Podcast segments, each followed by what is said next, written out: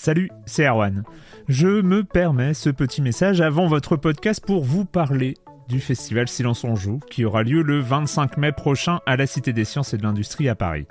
De 10h à 22h, on vous prépare une journée qu'on espère passionnante avec des discussions, des débats au cœur même de la Cité des Sciences et une soirée mémorable dans un grand amphithéâtre. La billetterie est ouverte, le lien est dans la description des derniers épisodes et vous trouverez aussi un lien vers la programmation. C'est 20 euros pour la journée et la soirée, et si vous voulez juste passer nous voir en journée, il suffit d'une entrée classique pour la cité, c'est 13 euros tarif plein avec éventuellement des réductions. C'est la première fois qu'on organise un truc pareil et on espère vraiment que vous répondrez présente et présent. En tout cas, nous, on a très envie de vous croiser de rencontrer celles et ceux qui nous écoutent chaque semaine. Rendez-vous donc le 25 mai et je vous laisse avec votre épisode de Silence en joue ou de la bande-annonce ou de Gâchette gauche ou de Dans la boucle. Enfin bref, bonne écoute. Hey, I'm Ryan Reynolds. At Mint Mobile, we like to do the opposite of what Big Wireless does. They charge you a lot, we charge you a little. So naturally, when they announced they'd be raising their prices due to inflation, we decided to deflate our prices due to not hating you.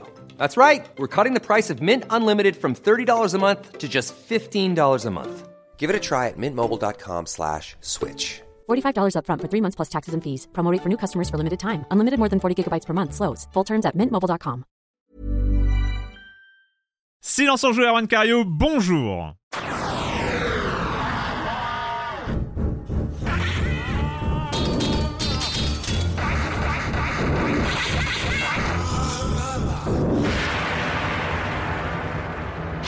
Au programme cette semaine, on va parler de Hogwarts Legacy Inculinati et on finira avec un jeu de 2022 mais qu'on rattrape encore. Pourquoi est-il passé sous les radars? Bah, Ce sera un des sujets. Sunday Gold. Et puis euh, le reste du programme, vous connaissez la minute culturelle, la chronique jeu de société de Jérémy Kletskin, le com des coms évidemment. Et puis bah, je commence en accueillant trois de mes chroniqueuses préférées. Julie Le Baron. Salut Julie. Salut, salut. Ah, c'est vrai que je m'étais dit que j'arrêtais de faire ça Salut. depuis que euh, c'était, euh, ça a été isolé par Tissi. Ouais, mais bon. Bref, salut, salut à tous. Ah oui, dans le remix, dans le remix de Tis. Salut, salut. je me rends même pas compte, c'est terrible. Ah non, mais on se rend pas compte, hein, on se rend pas compte de nos, de, de nos habitudes. Du coup, ton premier numéro? Que tu, que tu prépares en tant que rédactrice en chef, comment ça se passe? Écoute, ça va, ça va. hein. Enfin, je veux dire, on est à quelques jours du bouclage, donc euh, on, on va voir quoi. Tu as ta voir. Je- Je, couverture? suis pas, j'ai ma couverture. Ah. Je suis pas à l'abri de, de fuir le jour où ça partira à l'impression pour fuir mes responsabilités, Oui. sans doute au Mexique sous une nouvelle identité. Mais euh, mais c'est bien parti. Elle baronne. Patrick Helio, salut Patrick Salut Arwan, salut à tous. La, la patate aussi, hein. As usual. Ah, toujours la patate. Des nuits très courtes, hein, parce que bah, on- tu en parlais, on a un beau programme cette semaine. Et puis moi, j'ai tendance, vous savez, avant euh, bah, de préparer un peu les prochaines émissions, les prochaines arrivées de jeu, c'est que j'ai tendance à me replonger dans des titres précédents de séries qui reviennent. Euh, là, je rejoue au, au dernier, à la dernière édition de Project Zero en préparant le, le- le nouveau, la nouvelle réédition qui arrive. Je me suis relancé dans The Forest parce que le nouveau Son of the Forest arrive. Du coup, j'ai tendance à relancer un peu, vous voyez, des jeux rétro pour me préparer aux anciens, euh, aux, bah, aux nouvelles arrivées. Et du coup, bah, je dors très peu. Ouais. Du coup, beaucoup de caféine, beaucoup de café le matin, et, euh, et voilà quoi. Donc, donc on est, on est au taquet du matin. Faut pas trop Il enregistrer. faut que je dorme un peu quand même entre Ouais, deux. Il va falloir, il que je dorme. ouais. Mais, Et Marius Chapuis, salut Marius Salut, salut. calme, Oh, calme, très bien, très bien, formidable. Posé. euh, On part avec une bonne ambiance. Avant de d'aborder évidemment, comme d'habitude, l'actualité de la semaine, je voulais préciser que j'ai j'ai utilisé le, vocabulaire. J'ai shadow droppé un entretien euh, de Silence on joue, quasiment sans annonce. Euh, il est arrivé mardi, enfin la bande annonce est arrivée lundi, donc c'est pas vraiment du shadow drop. Hein. Mais j'en avais pas parlé la, la semaine précédente. Euh, donc c'est un entretien avec la sociologue Jessica Benoni Solaire que vous avez donc vu passer très probablement dans votre flux de podcast. Donc c'est un entretien sur son sujet de recherche qui concerne les gameuses, comment on devient, comment on redevient gameuse. Et donc donc euh, c'est euh, c'est toute euh, une heure d'entretien, une heure quinze je crois, d'entretien sur sur son sujet de recherche. Un entretien que j'ai adoré, sur lequel j'ai adoré travailler parce que j'ai du coup j'ai lu les 300 pages de thèse et tout ça, donc c'est toujours très enrichissant. Et, donc l'entretien est très cool. N'hésitez pas à l'écouter, à faire aussi vos retours sur le serveur Discord, évidemment de Silence on joue. On va commencer, on va commencer avec l'actualité de la semaine. L'actualité de la semaine, elle est toute chaude alors qu'on enregistre le jeudi matin. C'était hier soir. C'était le Nintendo Direct euh, tant attendu ou pas euh, par euh, par les gens. Mais en tout cas, ça fait ça fait évidemment beaucoup parler. Il y a beaucoup de commentaires. Julie, qu'est-ce qui s'est passé lors de ce Nintendo Direct? Eh ben, on a appris, euh, bah, on a vu pas mal d'images de gameplay, de jeux dont on soupçonnait déjà l'existence. Euh, on a appris que des jeux très attendus n'étaient pas repoussés. Euh, on a eu des petites surprises aussi. Bah, grosse surprise, c'est Metroid Prime Remastered qui donc a été, qui est sorti. Euh, donc euh, voilà, ça faisait quand même un moment qu'il y avait des rumeurs autour de ça Ouais. et euh, suite euh, à la réussite en fait de Metroid Dread qui était sorti en octobre 2021 et euh, donc là c'est super chouette. Donc le jeu est dispo maintenant, c'est le remaster de, de la version GameCube qui était sorti en en 2003 si je ne m'abuse. On a vu aussi des images de Bayonetta Origins Cereza and the Lost Demon qui s'annonce je trouve plutôt chouette. Euh, on a aussi appris qu'il y allait avoir un nouveau jeu des créateurs de Danganronpa, donc euh, qui s'appelle Master Detective Archives Rencode, donc ce sera un, un jeu d'enquête. Un visuel novel d'enquête très probablement. Ouais, euh, c'est ça. Qui, a l'air plutôt chouette. Euh, étonnamment. un Corentin Ouais, c'est ça, euh, on a tous la voix, le, le visage de Corentin. Ah non, mais c'est clair. Ouais, ouais, mais surtout qu'il s'est affiché à plusieurs reprises. hein. Ouais. Euh, il s'est pas spécialement affiché quand euh, quand on a vu des images de. euh, alors euh, le, je trouvé plutôt attirant Disney Illusion Island. En tout cas, je trouve que les visuels donnent plutôt envie. Donc c'est un un jeu en 2D de plateforme, enfin qui moi en tout cas m'a rappelé un petit peu Cuphead, euh, qui m'a l'air plutôt chouette et qui sort donc le 28 juillet. Euh, des nouvelles aussi de Pikmin 4 Ah. qui sort en juillet. Ouverture, ouais, ils ont ouvert avec ça. avec, euh, J'avais attendu un petit peu avant d'en parler, mais quand même, euh, bah, on a eu des nouvelles images de, du prochain, euh, du prochain Zelda euh, Tears of the Kingdom, donc qui effectivement n'a pas été repoussé, et puis euh, genre, donne à voir des images plutôt chouettes. Enfin, je trouve, je suis toujours euh, assez enthousiaste. On a vu quelques quelques nouvelles armes, ça, ça, ça, ça donne toujours envie, quoi.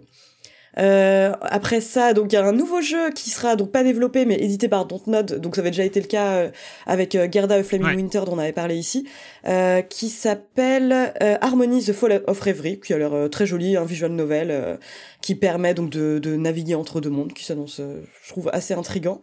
Euh, un nouveau professeur Layton, qui Oui, s'appelle Professor Layton and the New World of Steam. Euh, y a pas, on n'a pas vu grand chose, donc vraiment l'information là, c'est il y a un nouveau Professeur Layton hein. et, et c'est à peu près tout. hein. il n'y a pas de date. franchement. Non, pas de date, euh, enfin pas à ma connaissance en tout cas. Et euh, qu'est-ce que j'avais noté d'autre? Enfin, il y a eu toute une avalanche de DLC, hein, enfin notamment pour euh, Splatoon, enfin de et de- et d'annonces de remaster. Mais moi j'ai un peu gardé euh, les, les annonces de jeux originaux, on va dire. Mhm. Et euh, le dernier que j'avais noté, c'était Tron Identity. Donc euh, Mmh, assez étonnant ça, ouais. Mais d'où sort-il? Mais d'où sort-il Un jeu de Je sais pas sous du licence, d'où il sort. Puis en jeu plus, d'aventure. jeu d'aventure Mais- fondé sur les choix. Enfin, c'est vraiment un truc que- Mais oui, auquel je mais m'attendais pas du tout. C'est pas du Personne tout la. prévient. Bah oui, ça arrive comme ça. tu vas, on va être obligé de, de, de remater Tron et de plus dormir la Ça a l'air un peu kitsch, hein, mais, mais Ça a l'air mais- kitschouille. intriguant. Mais, oui, mais, je trouve que c'est surtout le, le, le choix que je trouve euh, vraiment étonnant quoi. Enfin, ce type de, de jeu, enfin plutôt euh, plutôt narratif orienté sur les choix pour un jeu comme Tron, ça m'étonne, mais bon, pourquoi pas quoi. Donc voilà ce que j'ai noté Non, pour plutôt les. les courses de, les- de, de bikers ou des, enfin euh, voilà tous les véhicules euh, plutôt action Tron. Et c'est vrai Mm, qu'en faire un mm. jeu d'aventure, intéressant, Oui. intrigant. C'est pas la licence qu'on voit le, le plus attaché à la narration euh, d'une manière générale, euh, Tron, mais, euh, mais pourquoi pas Ah, il y a eu aussi Ghost Trick, qui, qui est un des, Ah bah oui. des, des- des grands, grands titres de la DS chez Capcom, qui revient sur Switch. Rien de nouveau, a priori, c'est vraiment un portage euh, direct, mais ça fait plaisir parce que ce titre, il est devenu un peu rarissime. Euh, c'est pas facile de mettre la main dessus et c'est une pépite de d'évolution de point and click. Mm. C'est truffé de bonnes idées. La réalisation est d'une classe folle. Enfin, Ghost Trick, mettez-le dans, dans vos, euh, dans vos calendriers. C'est vraiment un jeu à surveiller chez Capcom. je crois que c'est pour cet été. Moi, alors, il avait, évidemment, côté, il y avait pas mal de rétro, je trouve, dans cette, euh, dans cette conférence. On sent que Nintendo campe quand même pas mal sur ses, sur ses acquis. Alors, Metroid Prime, c'est bien. Le, le remake, je suis d'accord avec toi, c'est un chef-d'œuvre ce jeu. euh. Après, c'est vrai qu'on attend le 4 aussi. Enfin, Remaster, C'est hein. très bien de regarder dans le rétroviseur. Et c'est moi qui vous dis ça, mais. euh, Mais euh, bon, il y avait du Samba des Amigos aussi chez Sega, moi qui m'a, qui, ouais, Oui, qui alors. m'a, que j'ai trouvé euh, pimpant, que j'ai trouvé rigolo. Enfin, il m'a, il m'a tapé un Je peu dans connaissais pas l'œil. du tout le jeu de rythme original, ouais. Je, je sais pas ce que tu Ouais, qui a été, euh, bah, qui a été complètement repensé pour les Joy-Con, etc. Donc ça, je peux être, je peux être assez, assez, assez client. Et puis il y avait toute la, la, la section aussi. alors, on a vu des images de l'extension Castlevania pour Dead Cells aussi. Bah, ça va être peut-être une bonne occasion de relancer Dead Cells que j'avais adoré et bon, bah évidemment que j'ai un peu mis de côté. Mais là, ça peut être le bon moment de revenir avec. euh, Bon, il y a déjà eu des extensions, mais là, évidemment, bah, on parle Ouais. de Castlevania, euh, il y a l'intégration de, du, des, des, des musiques, etc. Donc, bon, voilà, ça peut vraiment être une bonne porte ouverte pour, euh, pour y revenir. Puis moi, ce qui m'a un peu agacé, c'est tout ce passage sur, euh, évidemment, le, le, le, le service Nintendo Online avec les, les jeux Game Boy Color et Game... Non, bah, euh, oui, Game Boy, Game Boy, Game Boy Color et Game Boy Advance qui arrivent sur Switch. Alors, c'est très bien. Moi, ça m'a évidemment, quand je vois Tetris en, en, en, en- comment dire, en, variante de verre à l'écran, on rejoue au Tetris dans son jus d'époque. Évidemment, moi, ça me touche parce que on a énormément de souvenirs. Euh, maintenant, euh, pff, voilà, bah, en fait, ça confirme que Nintendo est complètement passé sur le les contenus euh, du Switch Online, en fait, sur le, côté service. On l'avait vu avec les contenus euh, Nintendo 64, mais là, ça se confirme avec, la avec tout, l'univers Game Boy qui arrive, avec des très beaux titres, hein, d'ailleurs. Il y a du... Moi, je vous conseille le Alone in the Dark qui a été annoncé. Il sort comme ça, le, Alone in the Dark euh, Game Boy Color, qui est une sorte de pépite un peu étrange. C'est-à-dire que les, développeurs ont vraiment recréé un Resident Evil-like sur Game Boy Color. Et c'est c'est vraiment... Enfin, moi, je l'ai en cartouche et j'adore ce, ce jeu. Voilà, c'est un peu une curiosité. Donc, c'est marrant que le catalogue s'ouvre aussi à des titres un petit peu moins connus comme celui-là. Ça peut être l'occasion de le, le découvrir. Moi, ma frustration, c'est qu'on n'aura certainement jamais de, de Game Boy Mini. Moi, j'attendais vraiment une, une, une console refaite, un peu comme ils l'ont très bien fait avec la NES Mini, la Super NES Mini. Mais j'ai vraiment la sensation que c'est du passé pour Nintendo, que ce- ce- cette veine de console comme ça rééditée, euh, physique, avec euh, voilà des packs de jeux intégrés, ils sont vraiment passés sur le, sur le service en ligne. Alors on comprend très bien la logique hein, financière, commerciale, l'abonnement, pousser l'abonnement, ils ont vraiment besoin de ça. Moi, je suis, voilà, je suis un petit peu chafouin là-dessus parce que moi, j'adorais ce concept de, de réédition de console. Ça avait cartonné en plus à, à un moment donné. Alors, je sais que c'est pas forcément sur le plan euh, écolo ce qu'il y a de mieux, mais, mais, mais l'objet, l'objet Ouais. était très, très, très, euh, très attachant, très euh, pour les collectionneurs, c'était vraiment un vrai plaisir. Là, on reste sur du jeu bah, qui, est- qui, qui, qui est dans le, dans le cloud. Alors oui, euh, peut-être un mot sur le, Zelda. On en parlait un, peu avec Marius avant l'enregistrement. Oui, alors oui, c'est cool, il est confirmé, on sait que ça va être une bombe. Moi, j'avoue qu'il il m'a pas renversé ce trailer, là, les images qu'on a vues, euh, on en parlait un petit peu ensemble avant, euh, mais ça fait longtemps qu'on sait que ça, ça va être difficile de, de passer après ce monument qui est Breath of the Wild. Moi, c'est marrant, d'ailleurs, en, en regardant ces images, ce que j'ai sorti, surtout, c'est nostalgie déjà du premier. C'est dingue, enfin, le jeu, il a quoi? Il a 5 ans, et, Mm. et il est, il est Six tellement ancré dans notre histoire à tous de joueurs que j'ai surtout ressenti de la nostalgie pour ce jeu. Ça m'a donné envie de le relancer d'ailleurs, le, le- le- le Breath of the Wild. Et, et j'ai eu vraiment cette sensation, et j'espère me tromper, qui- que ça va être très difficile de recréer l'électrochoc de ce titre qui est, un comme je disais, c'est un monument, c'est un tel socle. En même temps, Patrick, ça fait 6 ans. Je pense qu'il faut pas les sous-estimer non plus. hein. Ah oui, non, mais je sais bien, je sais que Nintendo a une capacité, euh, et j'espère. Je pense qu'il y a un truc, il y a un truc qui paraît vieillot parce que le trailer est pas ouf, parce que la Switch elle est à la ramasse techniquement et que visuellement c'est difficile de d'envoyer du rêve euh, Ah bah oui. euh, avec des des, écrans euh. un peu grisâtres et euh, mais c'est c'est pas aussi excitant que ça devrait l'être en fait. Oui. C'est juste ça. C'est ça. c'est ouais. vrai. Ouais, oui. Ah ouais, Alors que côté, ça euh, ça va être, enfin, tu vois, on râle mais ça, ça va être. Ça un- va être un. ça va être très probablement hein. être super. Sans chance que ce soit très bien Enfin, quand même, mais oui, oui, je vois ce que vous voulez dire sur le côté, euh, euh, effectivement, enfin, le côté qui peut paraître daté, qui s'inscrit pleinement en fait dans la continuité d'un jeu qui est sorti il y a 6 ans, mais après, Mm. ouais, moi j'ai plutôt confiance euh, à voir ce que ce- ça donnera en fait euh, manette en main, quoi. Puis je vois pas ce qu'il raconte. Enfin, je- je- encore une fois, tu vois, Oui. peut-être que je râle pour rien, mais c'est juste une bande-annonce. Ça devrait te promettre un truc, raconter un truc. Là, j'ai l'impression d'avoir affaire à une accumulation de scènes avec euh, Mm. oh regardez des gobelins, oh euh, Link sur un buggy. euh, Enfin, ouais, ouais. sérieux les gars. non, ah, le gros truc quand même, c'est explorer les cieux, quoi. Oui, mais tu le vois peu. Et on le voit pas assez, ouais. Et du Alors coup, ça fait un peu peur. Tu te dis mais euh, c'est c'est Bah, juste une mission, ouais. enfin un gros monde. euh, Mm, mm, mm, Mais bon, ça sera super. Mais voilà, on râle pour Bon, on rien. verra en mai, hein, ça se trouve. On verra. Déjà, là, voilà, à la limite, la seule Bientôt. bonne nouvelle, c'est euh, c'est que le jeu n'est pas euh, ne, ne dégage pas et qu'a priori ils sont dans les temps. En fait, c'est juste que, enfin, vu que j'ai mis du temps à jouer à Breath of the Wild, j'avais vu tellement d'images en me disant oui, ok, enfin vraiment, parce qu'en voyant les images, ça, ça a pas du tout traduit l'émerveillement que j'ai eu une fois que j'ai commencé à jouer au jeu. Et même en y jouant, ouais, genre cinq ans après, enfin, c'est pour ça que je me permets euh, de leur laisser le bénéfice du doute là-dessus, quoi. C'est clair. Patrick, euh, Patrick, on continue euh, avec des nouvelles, des peu de nouvelles de Star Fox, c'est ça? bah oui, où est Star Fox? C'est la, c'est la, c'est Mais la oui. grande question, parce qu'on adore Star Fox. Et non, non, moi j'ai j'ai scotché sur un article, euh, ça a été repris chez Eurogamer, qui nous, qui, qui parle d'une vidéo en fait où un ancien de Retro Studio, donc Retro Studio, hein, on rappelle, c'est Metroid, ce sont les justement les, ressorties de, de Metroid, les, les refontes de Metroid. Euh, c'est Eric Kozlowski qui parle d'un concept de, de jeu Star Fox qui n'est jamais sorti et ça fait terriblement envie en fait. Euh, voilà, l'article de, Rogamer pointe vers la vidéo de, comment dire euh, d'une chaîne YouTube Did You Know Gaming avec une interview donc de, de, de ce, de cet artiste qui est sorti de chez Retro Studio mais qui parle de ce projet qui ne s'est jamais fait. Et ça envoie du rêve. En fait il emploie des termes comme ça devait être le Star Wars de Nintendo ce projet. Enfin il l'avait prévu il l'avait pensé comme ça. Et il y a énormément de, petits euh, de petites infos qui font envie. Un jeu qui était plutôt orienté multijoueur. Vous savez, c'était les débuts de la, Wii U. hein. C'est un titre qui date de la Wii U, euh, vraiment des, prémices de cette console, qui était un peu plus connectée que la Wii. Et donc, il y avait visiblement des ambitions de créer, que les joueurs puissent créer des escadrilles entre eux, de pouvoir jouer comme ça en ligne, de se créer des équipes et de partir à l'aventure en- ensemble.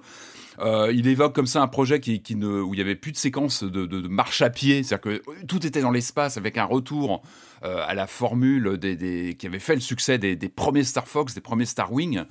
Et puis moi, ce qui me tue, c'est qu'il explique en fait qu'il devait même employer visuellement les fameux puppets, les, les, les poupées, euh, vous savez, qui avaient été utilisées dans le, dans les, dans les, sur la jaquette du premier Star Fox. C'était, euh, il y avait vraiment un ancrage sur des poupées, des, des peluches qui avaient été utilisées euh, dans toute l'image toute l'image marketing et toute la promotion du premier euh, Star Wing, c'était ça, c'était vraiment des, personnages euh, en maquette qui avaient été utilisés et le jeu devait utiliser ces, visuels qui avaient d'ailleurs été repris par Nintendo, je crois, sur une conférence, euh, une conférence 3 de l'époque. Donc voilà un, jeu qui ne se fera jamais et qui, sur le papier, fait bien envie, qui a été écarté visiblement très vite, même en interne chez Retro Studio, et a priori même Nintendo ne- n'a Ok. même pas, voilà, ne l'a même pas eu en main. J'avais complètement oublié cette jaquette, elle eu- est magnifique. elle est magnifique et puis surtout tu as plein d'assets euh, euh, de marketing en fait ils ont vraiment beaucoup utilisé ces, ces puppets de personnages dans tout le dans la sur la notice tu as des, des photos de ces, de ces, de poupées en fait et euh, ça devait être réintégré dans ce jeu rien que pour ça moi je, Ah, je- même derrière, t'as je les vaisseaux en maquette façon Battlestar Mais Galactica oui, et tout. Mais oui, c'était ancré dans le. Voilà, ça faisait vraiment partie de l'image, de l'identité visuelle de, de Star Wing à l'époque. Et bon, voilà, l'idée était chouette. On rappelle, on a eu Star Fox Zero à la place, euh, qui, bon, on va pas dire qu'il porte bien son nom, mais enfin, il a plein de problèmes, Star Fox Zero, même si j'ai une affection. J'ai pas précisé, mais il devait aussi utiliser évidemment la, la le fameux gamepad avec plein d'idées de, voilà, d'utilisation, d'avoir une sorte de contrôle, de, manche de contrôle, etc. Donc bref, ce jeu ne se fera pas. Allez voir la, la vidéo, l'article de Rogamer, c'est assez intéressant de voir ces jeux aussi qui n'existent pas, mais qui auraient pu, euh, bah, qui peuvent faire rêver sur le papier. Et alors, Patrick, tu as eu euh, aussi des sueurs froides cette semaine. tu as, tu, tu Oui, tu as cru perdre ta- une partie de ta bibliothèque que- tu n'avais pas en physique, mais tu les as tous en physique. Donc Alors- toi, t'as pas eu trop peur. Mais- alors, une partie. Non, j'ai des jeux des maths comme, Ah bon comme beaucoup. Bah oui. Oh là là, pas que des boîtes charnues, alors Et ça. puis, et puis certains jeux ne sont dispo qu'en des maths. Faut pas. Est-ce que tu fabriques des boîtes pas. pour les jeux que tu n'as qu'en des maths? Non, quand même pas. Mais je ne dénigre pas non plus totalement le, le démat qui a ses propres qualités. Non, il y a eu un petit coup de stress dans la communauté rétro parce qu'on sait qu'on est sur un sujet assez assez tendu. Euh, L'info a commencé à tourner il y a quelques jours qui disait que comment dire que Microsoft allait couper le, marketplace, donc la, boutique en ligne de la 360. Euh, je crois que c'est un utilisateur Reddit qui avait sorti des comment dire des fichiers qu'il avait qu'il avait sorti comme ça des euh, comment dire des serveurs Microsoft. Il avait cru avoir cette information en disant vite vite vite, il faut vite vous précipiter sur les, les stores 360 et récupérer certains titres qui risquent de disparaître. Euh, alors c'était un peu la panique à bord. Et puis du coup, Microsoft a, a répondu en disant que non, non, c'était pas le cas. Euh, que, que, que, ces jeux, qu'une partie de jeu, des jeux, en fait, parce qu'encore une fois, on est sur un sujet un peu tendu. C'est-à-dire qu'on sait qu'il y a des, des stores qui sont quand même très vieillissants, avec des titres qui sont disponibles que sur ces stores, et que si les stores en question euh, ferment, les jeux ne seront plus accessibles. Alors, Microsoft a répondu en disant on respire, on se calme, on rappelle que si vous avez acheté certains jeux sur des stores, même si euh, ces références ne sont plus à la vente, parce que c'était la, la question, c'était l'accès à l'achat de certains titres. Mhm. euh, si vous les avez achetés il y a 10 ou 15 ans, vous pourrez toujours continuer à les télécharger. C'est-à-dire qu'on ne pourrez plus les acheter, mais vous aurez toujours accès au téléchargement, etc. Et puis la question, c'était donc autour d'une euh, sélection de jeux 360 et pas n'importe lesquels. Hein. On parle de, grands titres. Euh, je reprends la liste euh, du Assassin's Creed, du Call of Duty, du Dark Souls, du Far Cry, du Left 4 Dead, donc des gros morceaux, du Witcher, du Prince of Persia qui, qui risquait de, de, de, sauter. Et effectivement, euh, c'est ce, qui, euh, ce qui va se passer en fait. Le, le problème, c'est que c'est l'accès de ces jeux via une 360 qui va s'arrêter. Ouais, c'est ça. Voilà, ils ne seront plus accessibles sur 360. En revanche, heureusement, euh, Microsoft, et on le souligne régulièrement, il faut le faire, c'est que Microsoft a fait un gros gros boulot Mhm. de rétrocompatibilité au fil du temps. Là, ils ont un peu arrêté la machine là, mais ils l'ont ils l'ont fait pendant très longtemps. Ça, il faut le saluer. Du coup, ce qui fait que ces titres-là resteront accessibles via une Xbox One à l'achat. C'est-à-dire que la Xbox One est aussi une porte d'entrée sur des, euh, des achats de jeux. Il faut suivre, hein, c'est un peu complexe, mais via la Xbox One, vous pouvez acheter des jeux 360 quand ils sont rétrocompatibles, évidemment. C'est-à-dire Oui. qu'une sélection de ces jeux-là qui sont euh, euh, rétrocompatibles sur la One resteront euh, accessibles. En revanche, ça peut poser des euh, problèmes sur des titres qui ne le sont pas, qui ne sont pas rétrocompatibles et qui risquent de, qui risquent de disparaître donc du store 360. Tout ça nous rappelle évidemment bah, ce, problème lié au store euh, propriétaire, à des contenus euh, dématérialisés, avec des, moments où l'accès à l'achat de certains titres risque de s'arrêter parce que les, les machines vieillissent. Que la 360, on se rapproche euh, tout doucement des, des 20 ans de sortie de la machine. Je dis pas de bêtises, non, je me plante pas. On se rapproche de la vingtaine d'années, mais ça pose une question de fond, ça pose ces inquiétudes. Voilà, ce petit effet de stress qu'on a eu sur euh, sur l'accès à des jeux, bah, bah, il est aussi euh, il est aussi lié à une sensation que ça nous échappe aussi, qu'il y a ce risque de de, de, de disparition d'accès à, à certains titres. On en a parlé pendant tout 2022, on savait qu'on allait en parler pendant une partie de 2023. Activision, racheté par Microsoft, ou pas, ou peut-être, ou on sait pas, ou partout dans le monde de manière différente. Comment ça va se passer? Mais, mais même avant ça, on a parlé d'Activision en 2021, monsieur Cario. Oui. Et ça, on va le suivre aussi d'abord. Ouais. Parce que, parce que oui, oui, évidemment qu'on veut se payer Activision euh, du côté de Microsoft, mais euh, Activision, ils doivent payer un petit peu avant Mhm. de leur côté. Mais il y a un truc qui est magique, c'est la magie de la bonne entente. Contre la modique somme de 35 millions de dollars, 32 millions d'euros, la SEC, donc le gendarme de la bourse américaine, remballe euh, son enquête qui visait à déterminer si le board de la direction de si le board d'Activision Blizzard avait une idée de la toxicité euh, au sein de l'entreprise, euh, avait la pleine mesure des affaires de discrimination, de harcèlement moral et sexuel. Donc voilà, 35 millions de dolla- dollars et hop, on remballe l'enquête, il y a plus de problème. Pas besoin de reconnaître la moindre faute, ça c'est tranquillou. Il y a juste l'accord qui se contente d'admettre qu'il y a eu quand même une petite lacune du côté de la direction, mais pas euh, pour lutter contre la discrimination et le harcèlement. Les lacunes, c'était en matière de communication, parce que ça aurait pu causer des torts aux investisseurs américains. Bon, alors, en même temps, c'est euh, le gendarme de la bourse, ils sont là pour les investisseurs, ils sont pas là Oui, pour oui. protéger les employés. Mais quand même, si on regarde bien, le communiqué note quand même qu'Activision n'avait pas mis en place euh, les dispositifs qui auraient pu permettre de prendre la pleine mesure euh, des plaintes qui avaient été déployées euh, par euh, des plaintes qui avaient été posées par les employés. Et Axios relève aussi que dans son avis, euh, dans son communiqué, la SEC euh, révèle quand même que les clauses de confidentialité que faisait signer avant 2016 euh, Activision Blizzard aux employés qui partaient étaient en violation avec la loi. Euh, c'est euh, le Whistleblower Protection Act qui protège donc les lanceurs d'alerte. Et là, le, le document, en gros, interdisait euh, aux ex-employés de signaler le moindre problème euh, aux Ouais. agences gouvernementales. Tranquillou bilou. Mais bon, ça c'est en fin, d'ac- en fin de document. De toute façon, il n'y a plus d'affaires, circuler. 35 millions de dollars, c'est le double de ce que Activision avait été obligé de régler dans un autre, euh, dans une autre procédure qui était euh, menée par l'Equal Employment Opportunity Commission, qui s'était soldée contre 18 millions de, de dollars. Et il reste plus qu'une affaire, du coup, dans tout ce bazar, qui est euh, portée par l'État de Californie pour discrimination sexuelle et misconduct, enfin, inconduite, on dirait.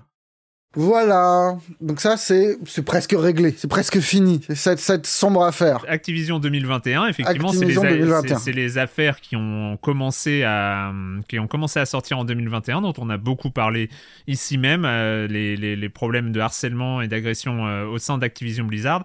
Et ensuite, mais ce qui est pas totalement enfin qui est, qui est un peu lié à tout ça, c'est que évidemment ça avait aussi fragilisé Activision, c'est peut-être aussi ça qui a poussé, qui a permis euh, l'opération. Peut-être encourager Microsoft à, à, à se payer Activision Blizzard.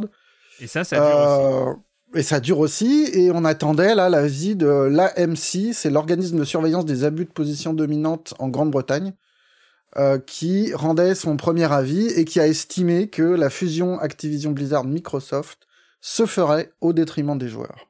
Les arguments sont toujours les mêmes, c'est euh, la crainte d'une position trop dominante sur le cloud, notamment grâce au catalogue. Et il rappelle aussi que euh, lors des précédents cas de rachat de Mhm. studios par Microsoft, ça s'est toujours soldé par des jeux en exclus sur ces machines, et qu'a priori, il n'y a pas de raison de croire que ce serait différent aujourd'hui. Alors, c'est les premières conclusions de l'enquête euh, britannique. Ça signifie pas pour autant que c'est fini, qui s'oppose à la fusion formellement, parce que Microsoft a jusqu'au 1er mars pour répondre, euh, pour formuler une réponse qui, euh, qui pourrait convenir euh, à l'AMC. Euh, et en gros, dans son document, il pose euh, déjà les points de compromis possibles. Ce que demande le régulateur britannique, c'est que la licence Call of Duty soit complètement exclue du deal et reste indépendante, Ouais, ce qui paraît assez un dingue. hein. détail, Ouais, quoi. ouais, ouais, oui, c'est quand même euh, Elle, le gros morceau. elle euh, insiste ah, pas- même Ouais, il y a pas que ça, mais. en, en expliquant que la garantie de 10 ans d'accès euh, offert à Nintendo, à Sony euh, pour Call of, ça suffira pas. Donc ça déjà c'est 20 ans. impressionnant. non mais c'est curieux, tu vois, est-ce que, Oui, est-ce que oui, du coup ils vont être obligés de lâcher Call of pour que le deal se fasse, c'est étonnant. Et ils rappellent et là c'est encore plus c'est encore plus fort, c'est ils disent nous on n'a pas de problème mais juste vous lâchez Activision. Vous prenez Blizzard, vous prenez King mais vous prenez pas Activision. Ou Oh la même si vous êtes si vous voulez vraiment euh, montrer pas de blanche, vous prenez juste King.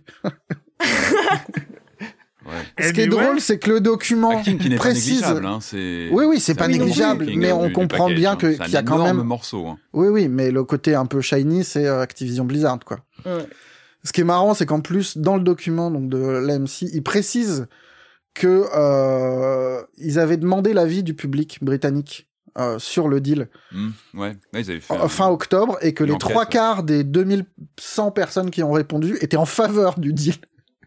En gros, les, les joueurs qui ont répondu disent Ouais. oui, oui, oui, on veut, euh, on veut un super Game Pass de la mort qui tue. euh, Laissez-nous tranquilles.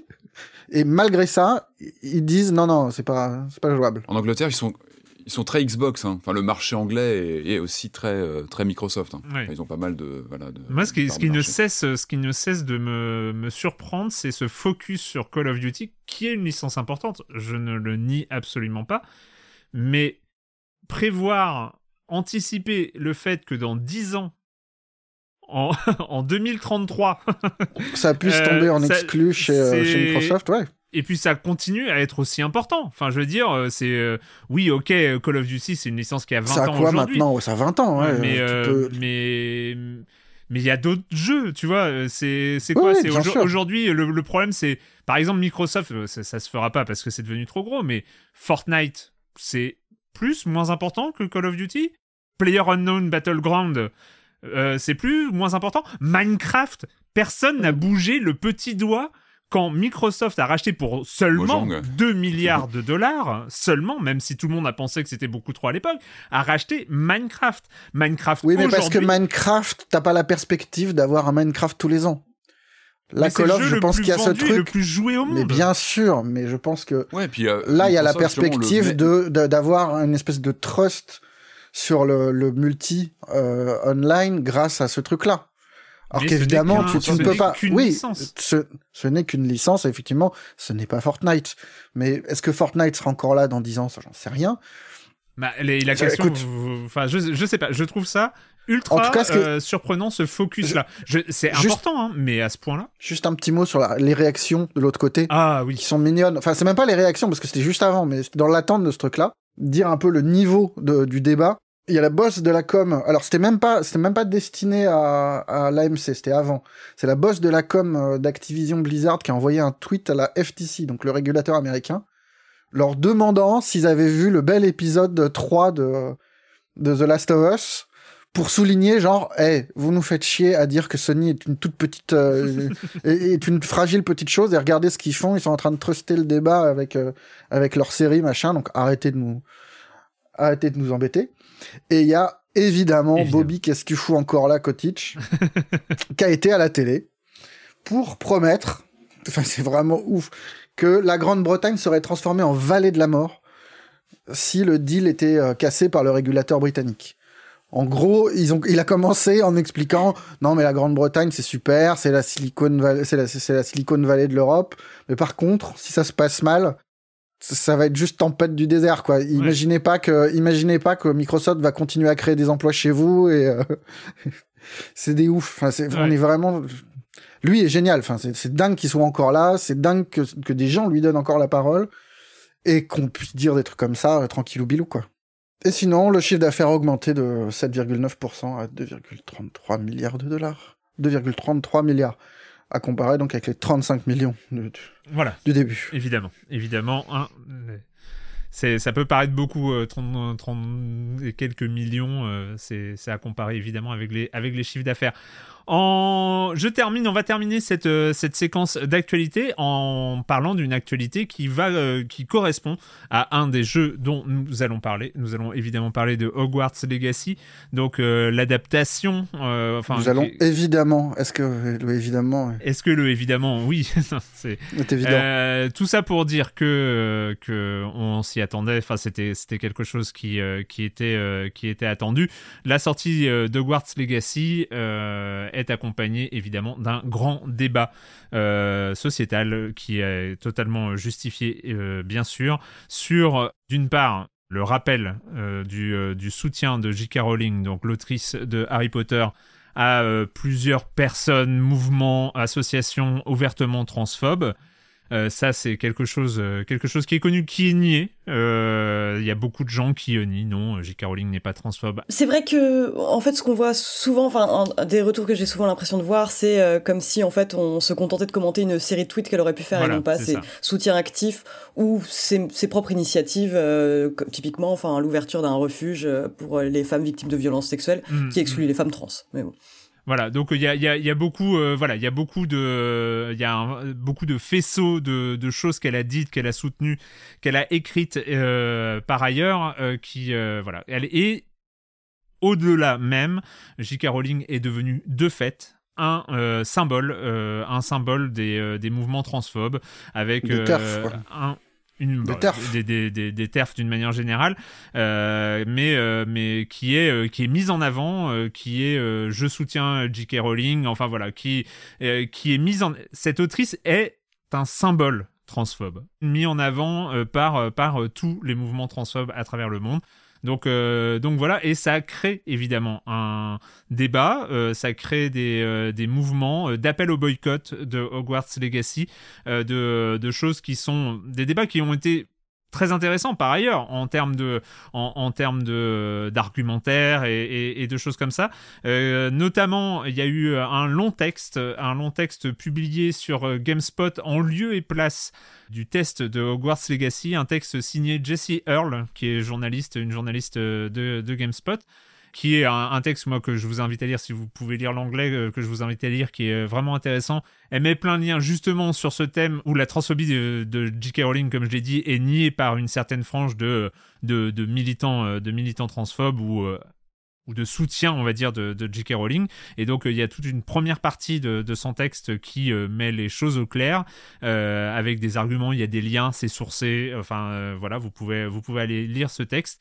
Et donc, euh, où elle parle, voilà, de, du- de son refus à elle, en tout cas, de, de jouer à Hogwarts Legacy, et de ce qu'elle pense aussi du fait même de jouer, d'acheter, de soutenir Hogwarts Legacy, avec évidemment toujours, toujours euh, cet argumentaire qui est que une partie des droits de euh, Hogwarts Legacy va à J.K. Rowling.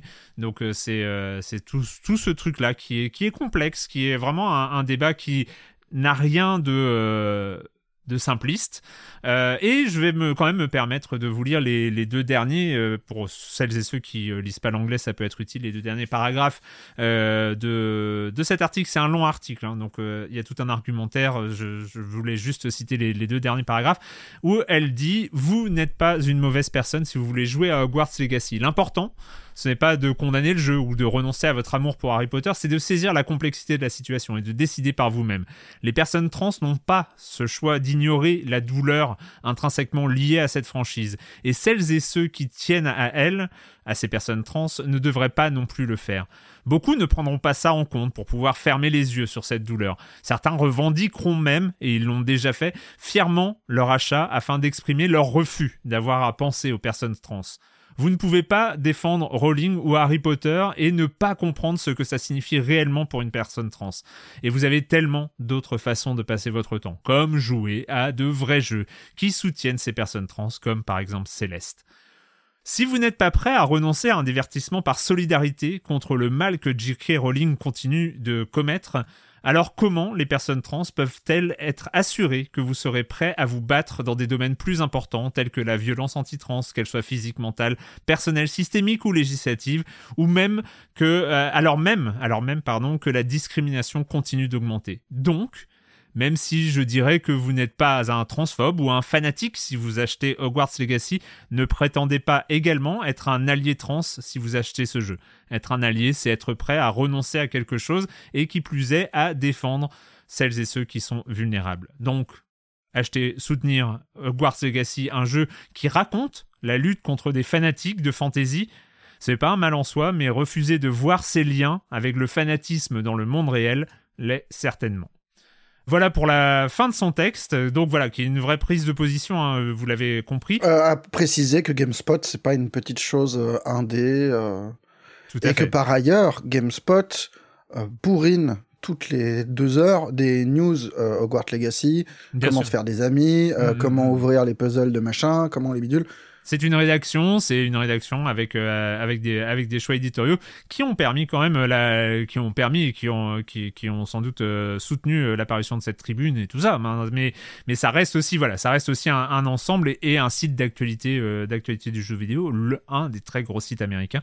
Voilà, pour préciser parce que donc il y a eu GameSpot aux États-Unis, il y a eu Gamecult en France qui a annoncé ne pas ne pas faire de test. Évidemment, alors c'est pas massif, hein, mais il y a eu cette question qui, qui, s'est posée euh, sur euh, voilà les, les gens qui disent ah Gamecult c'est euh, c'est étonnant et, c'est bien. Juste pour préciser, nous on va faire, on va parler, on va parler en termes de critique euh, de Hogwarts Legacy. Euh, moi je ne enfin nous ne considérons pas euh, qu'on fait partie des canaux de communication autour d'un jeu. C'est important à comprendre. Mhm. C'est-à-dire que, enfin voilà, on est journaliste, on fait un travail de critique euh, autour d'un jeu. Euh, ça semble assez étonnant, enfin en tout cas de notre point de vue, euh, de, euh, de considérer que on est ou pas à boycotter le fait de potentiellement dire du mal d'un jeu.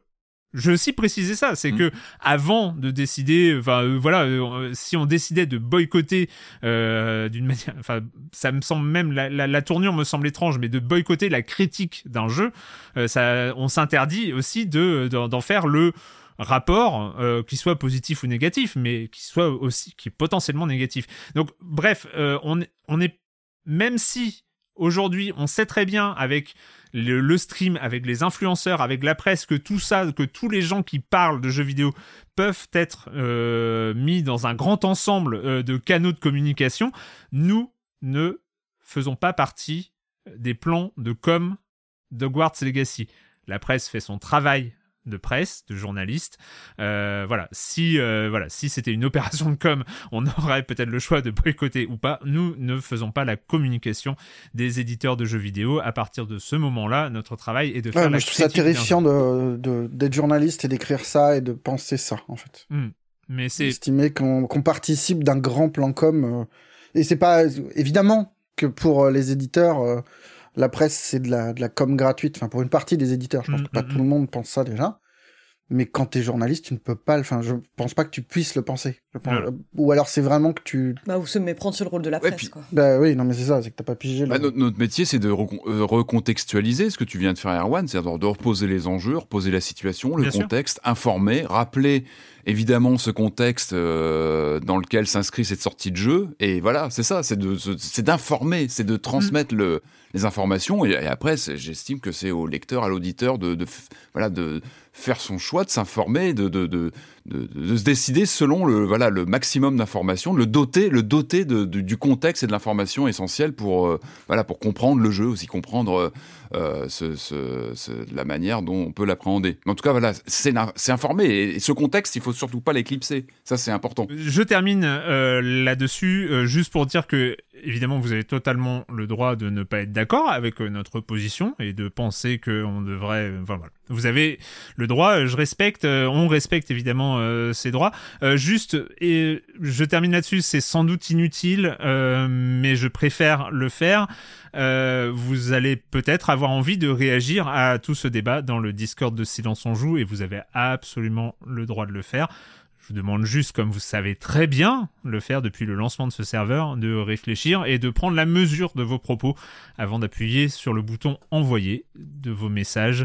Euh, on parle euh, effectivement, parle de souffrance de personnes trans, euh, de souffrance qui est intrinsèquement liée aussi au fait que Harry Potter a été un refuge pour beaucoup d'entre elles et eux pendant leur jeunesse et de se rendre compte, voilà, il y a, beaucoup de souffrances qui sont liées à, ce que fait et à ce qu'a fait euh, J.K. Rowling et lié à Harry Potter et lié à cette licence. Donc euh, voilà, c'est pas vous allez peut-être avoir des idées, des débats, des envies de débattre, mais prenez euh, surtout ça en compte avant de avant de partir dans, dans des grands débats sur le serveur Discord de Silence on Joue. Voilà. Est-ce qu'il y a moyen de, de, de mettre en place sur le Discord un, un minuteur, un truc où tu, tu postes ton message, mais il ne, il ne peut partir que 10 minutes plus tard. Il y a, il y a- il y a un moyen, il y a y des moyens, c'est les modes lents euh, qui permettent d'éviter de multiplier les messages. Non, mais, moi, je euh, fais disons confiance. que jusqu'ici, euh, on n'en a pas eu Oui, besoin. euh, Discord. Ouais, je, pense, je fais confiance à notre, euh, Bien sûr, notre bien sûr. communauté. Je pense Mais que euh, voilà, je préfère. on a bien compris. Et tu fais très bien de le rappeler, Erwan, euh, qu'on parle de personnes, qu'on parle de vécu, qu'on parle de souffrance. C'est vraiment important de bien le rappeler et que voilà, ça, ça, ça se. et qu'on n'est pas obligé d'avoir un avis non plus. Oui. On Oui, n'est pas obligé oui. de, se- de, de, de se forger un avis en 10 Oui, minutes pour, avec. euh, euh, pour expliquer que aux autres ce qu'on croit avoir compris. Moi, j'ai. Enfin, voilà. C'est, Oui. et, euh, c'est On peut refuser d'avoir un avis, ne pas vouloir se forger un avis sur tout et, et vivre très bien.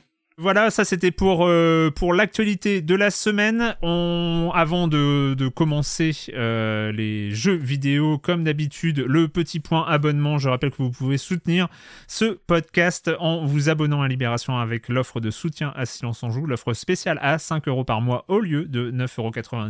Et il y a plus d'informations sur offre.libération.fr slash SOJ comme Silence en Joue.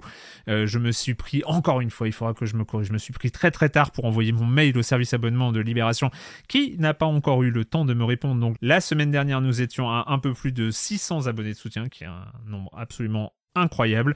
Continuez, hein, continuez à le faire, évidemment, ça nous permet euh, de faire tout ce qu'on essaye de lancer pour cette saison 16 de Silence on Joue.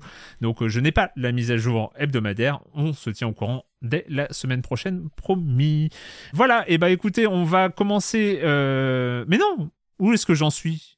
J'ai oublié comme des coms. Mon dieu, Oh là voilà, là. je suis perdu. Parce que normalement, c'est ça, le point abonnement, ça arrive après le com des coms. Je suis perdu. Mon dieu, mon dieu, mon dieu. Euh, On com- recommence depuis le début. recommence on recommence depuis le début. Et je viens de renverser mon café sur ma Xbox Series X, ce qui est. Non. Mais, mais si, mais si, mais si, mais c'est- c'est c'est très bien. En bas, hein, pas au-dessus, parce que C'est très au-dessus. Ok, oui, serait- mais tu as l'air plutôt serein. Enfin, Oui, t'étais voilà. vraiment pas attaché à Je ta pense que j'aurais hurlé si ça avait été euh, si ça avait été un café posé au-dessus. Euh, le comme des comme de la semaine dernière, euh, ça va être En rapide. même temps, poser, pardon, mais poser un café sur une série X, oui, j'avoue, je, je ne saisis pas le projet.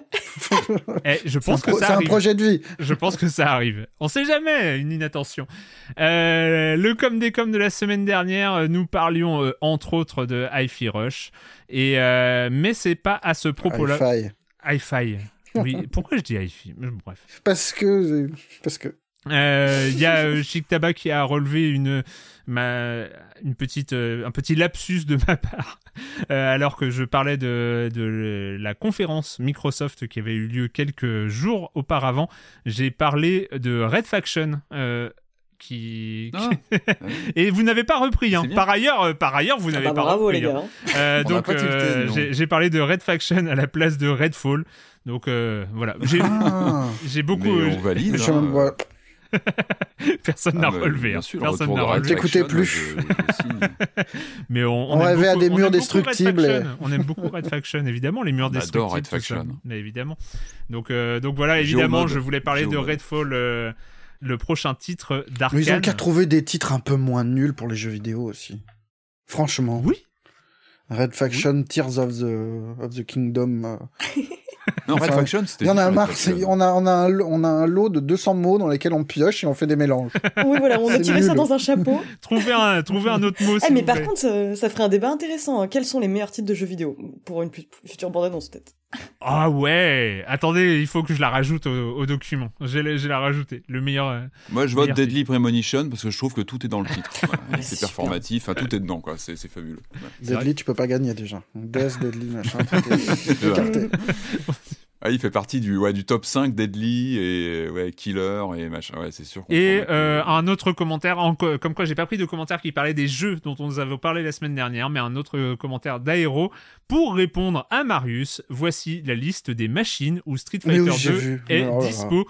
Arcade, Super NES, PC Engine, PlayStation, Sega Mega Drive, Genesis, Amiga, Atari ST, Amstrad CPC, Commodore 64, ZX Spectrum, DOS, CPS Changer, Game Boy, Master System, Java, euh, Machine ME, je sais plus qu'est-ce que- ça veut dire, et je ne compte pas les machines avec des rééditions ou type console virtuelle. Allez, si, pour le fun. PlayStation 2, Xbox, PSP, Wii, Wii U, PlayStation 3, Xbox 360, PS4, Xbox One, Switch et Windows, soit 26 machines différentes. Faut pas passer, poser des questions comme ça, Marius. Tu sais très bien qu'il y aura Mm. une réponse Pas mal. qui va. Voilà. Donc on, on a le nombre de Combien, de jeux avec Red dans le titre Ouais, ça, ça sera trouvé facilement. Donc euh, c'est le moment de commencer cette fois-ci pour de bon euh, les jeux vidéo de cette semaine. On va commencer avec un jeu étrange qui a débarqué sur le Game Pass en version parce que ça arrive. On m'a dit que c'était arrivé déjà quelques fois en version euh, Early Access. Alors ça s'appelle plus comme ça, ça s'appelle pas comme ça sur le Game Pass, mais il est en Early Access euh, sur PC et sur les sur d'autres plateformes. Mais il est arrivé, voilà, il est arrivé dès le Game Pass, euh, sur le Game Pass dès son statut en développement. Il reprend une iconographie qu'on a beaucoup vue en 2022, en tout cas qu'on a vu euh, débarquer dans des jeux comme Pentiment et Card Shark, c'est-à-dire une, une iconographie médiévale. On va parler de Inculinati.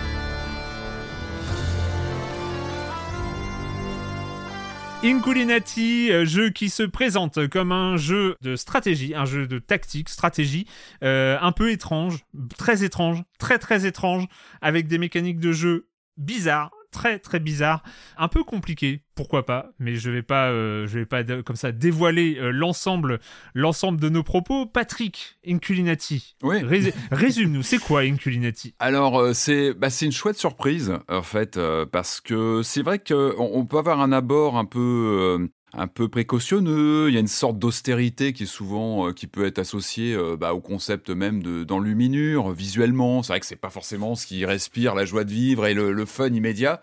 Et le jeu retourne ça complètement. C'est vrai qu'avant même de parler des mécaniques de gameplay, je trouve qu'il y a un humour qui transpire euh, immédiatement du jeu euh, dans les animations des personnages, dans le dans l'ambiance générale, dans les commentaires faits aux joueurs. Et déjà ça, enfin, Ce qui le distingue très vite de Pentiment, parce que ça fait un peu ah oui, qui était le deuxième oui, jeu en luminure en l'espace de six mois. Autant Pentiment était, était sobre, limite austère, que lui, il est jovial Ouais. et, et blagueur. quoi. Ah, tout de suite, il te, il- on est décomplexé, on est, on est là pour. euh, Enfin voilà, le, le jeu te prend pas de haut, et au contraire, je trouve qu'il il crée une connivence.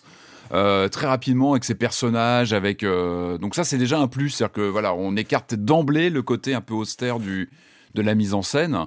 Et puis, et puis alors, manette en main, alors déjà, bon, il y a cette, euh, il y a cette, cette, livrée visuelle qui est, qui est- qui est- qui est assez charmante. Enfin, je trouve qu'il y a un mélange entre ces dessins que, que les personnages réalisent, euh, qui se créent pendant la, pendant la partie, et puis des, des fonds réels en fait qui sont pris en photo. Et en fait, on est toujours dans ce jeu. le- le- les mécaniques, on, on rappelle très rapidement, c'est vrai qu'il faut peut-être situer.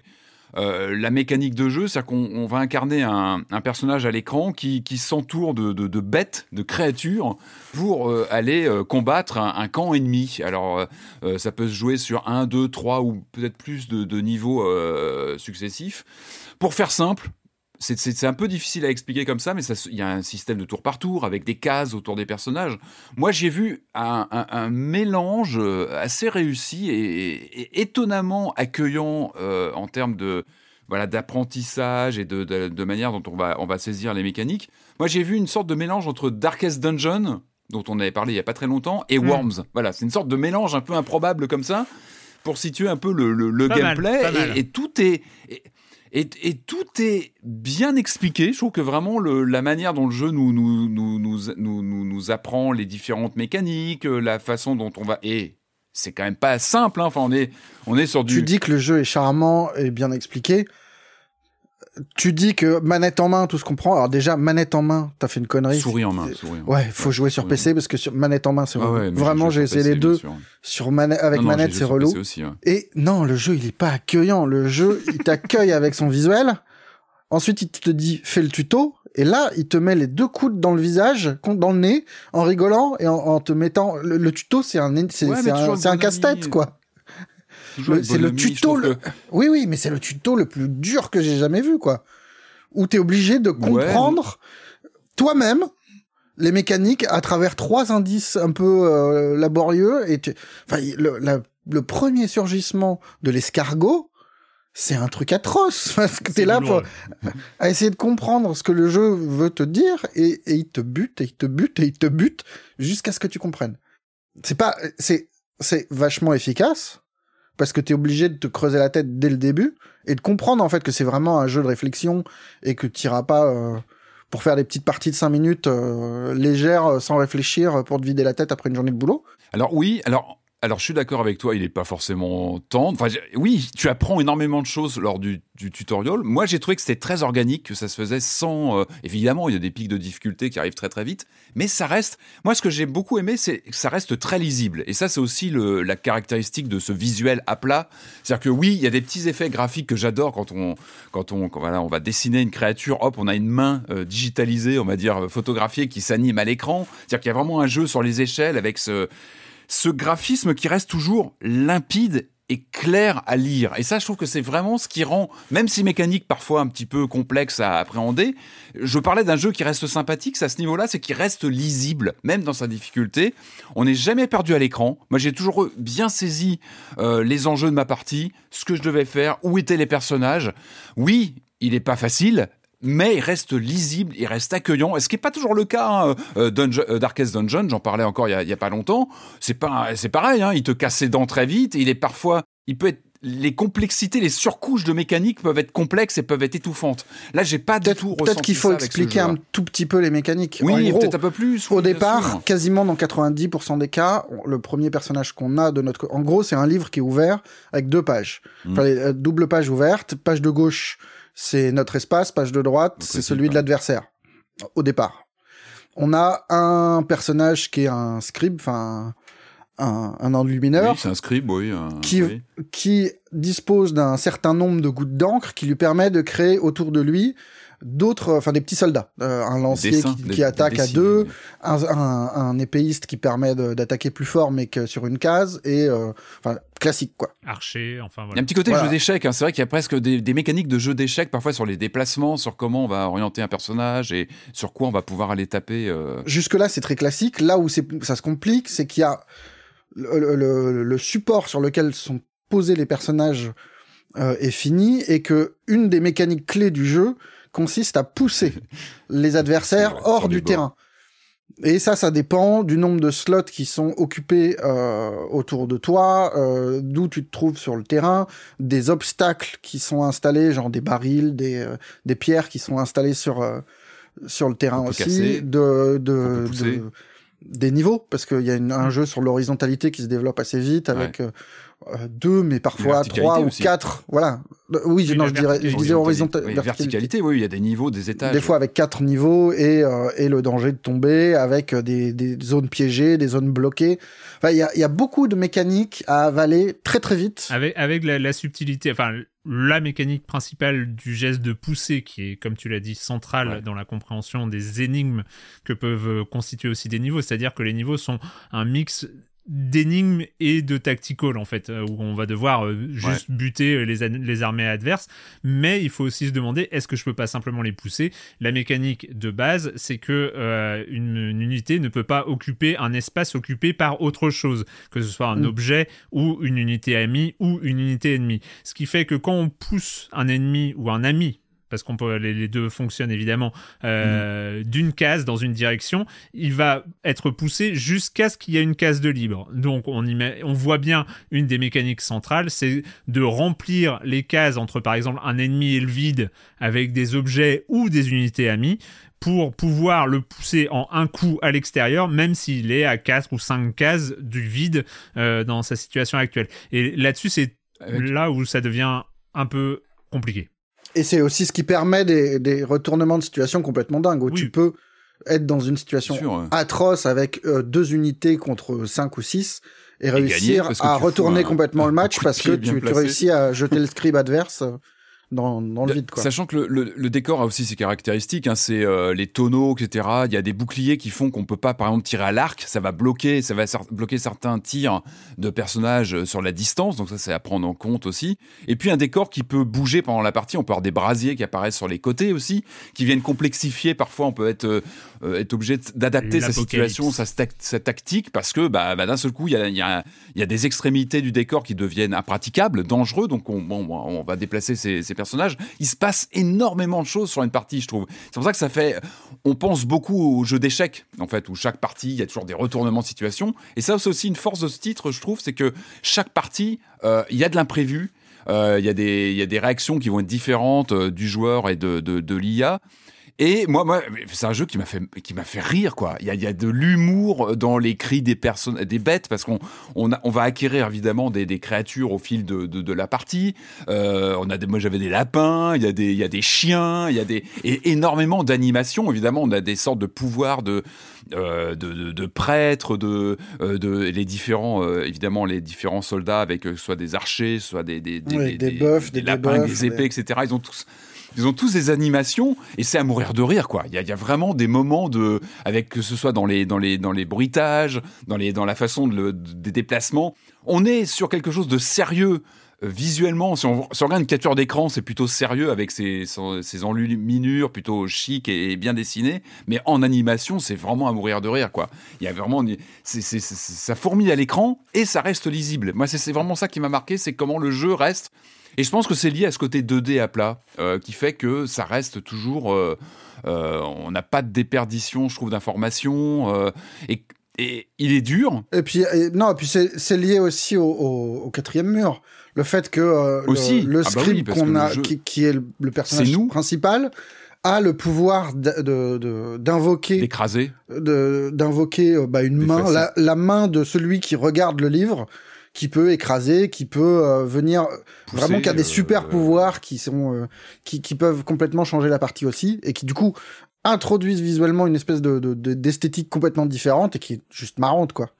C'est du Comic Zone qui rencontre euh, des enluminures. Enfin, c'est assez étrange comme, euh, comme système de jeu, mais, mais c'est vrai que ça, ça fonctionne bien. Et puis, oui, il y a une tension très vite. Que les parties sont, sont vite, euh, montent très vite en tension avec ce personnage. Donc, le, notre personnage qu'on doit protéger à tout prix, parce que lui, il est aussi, bah, c'est lui qui doit être abattu. Hein. C'est en général les parties, c'est ça. C'est ou bien on est euh, uniquement des groupes de nos bêtes, de nos créatures qui doivent lutter contre un autre, un autre groupe de créatures. On rappelle, on se déplace sur une carte dans, dans le mode scénario avec euh, différents événements. On va rencontrer la mort qui nous fait des blagues. euh, on va s'arrêter dans des échoppes. On va, voilà, on a un petit côté euh, comme ça aventure avec des choix multiples et puis différentes trajectoires sur une Avec un carte. côté rogue Euh, aussi. euh, que, ouais, c'est ce que j'allais dire. Ouais. Complètement. Parce Ouais, que on a, on- en fait, on- quand on joue en solo, parce que j'imagine qu'il y a un mode multi aussi, mais que j'ai pas du tout Ouais, touché, ouais, il y a plusieurs modes. euh. il y a donc une, une, une épopée ou je sais plus comment ils appellent ça, euh, Une épopée.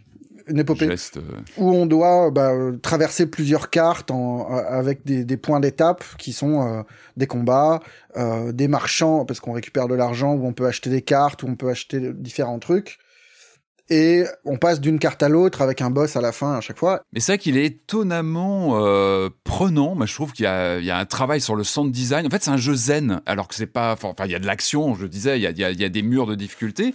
Mais même en termes de, vous voyez, d'interface, d'ambiance, je trouve qu'il il- il est. Moi, je l'ai trouvé apaisant ce jeu, paradoxalement. Enfin, il y a C'est quelque incroyable. chose Moi, pas- dit- assez Pas du tout, quoi. Je pense que j'aurais cité tous les mots du dictionnaire sauf apaisant. euh, Chill. mais- Ah non, c'est- vision du. euh, c'est pas c'est pas hyper euh, c'est pas punchy quoi ça va pas dans tous les sens très Non. vite euh, machin Non. Mais zen c'est pas le mot t'es toujours en train ouais, de réfléchir ressenti, enfin, à ton coup euh, au coup qu'il va faire derrière et, et ouais.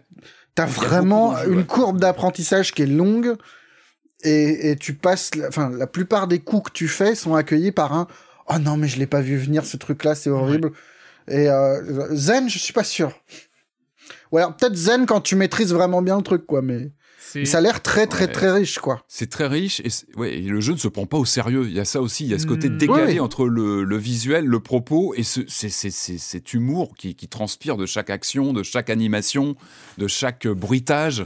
Euh, Enfin, il y a ce côté sucré-salé que je trouve vraiment intéressant. Et euh, en tout cas, moi, j'ai souvent perdu, mais j'y suis retourné aussi vite parce que je dis bon, bah là, c'est de ma faute. Ok, j'ai fait ça et je trouve que euh, ça, c'est plutôt bon signe. Il est intéressant, Inculinati. Euh, il est, moi, je le trouve très ambitieux. Je trouve euh, vraiment mal foutu, euh, mais il est en early access, donc c'est peut-être des choses qui vont être qui vont être corrigées. Il est mal, mal foutu dans son accueil parce que il a quand même un, un gros handicap, c'est que c'est un jeu tactique, c'est un jeu stratégique où euh, normalement tu as à peu près toutes les données euh, pour euh, prendre la meilleure décision. Vu que c'est du tour par tour, l'intérêt c'est de donner aux joueurs toutes les informations nécessaires pour pouvoir prendre une décision en connaissance de cause, la meilleure décision possible dans la situation où il est, et qu'après il est qu'à en prendre à lui-même, à s'en prendre à lui-même s'il fait s'il prend la mauvaise décision.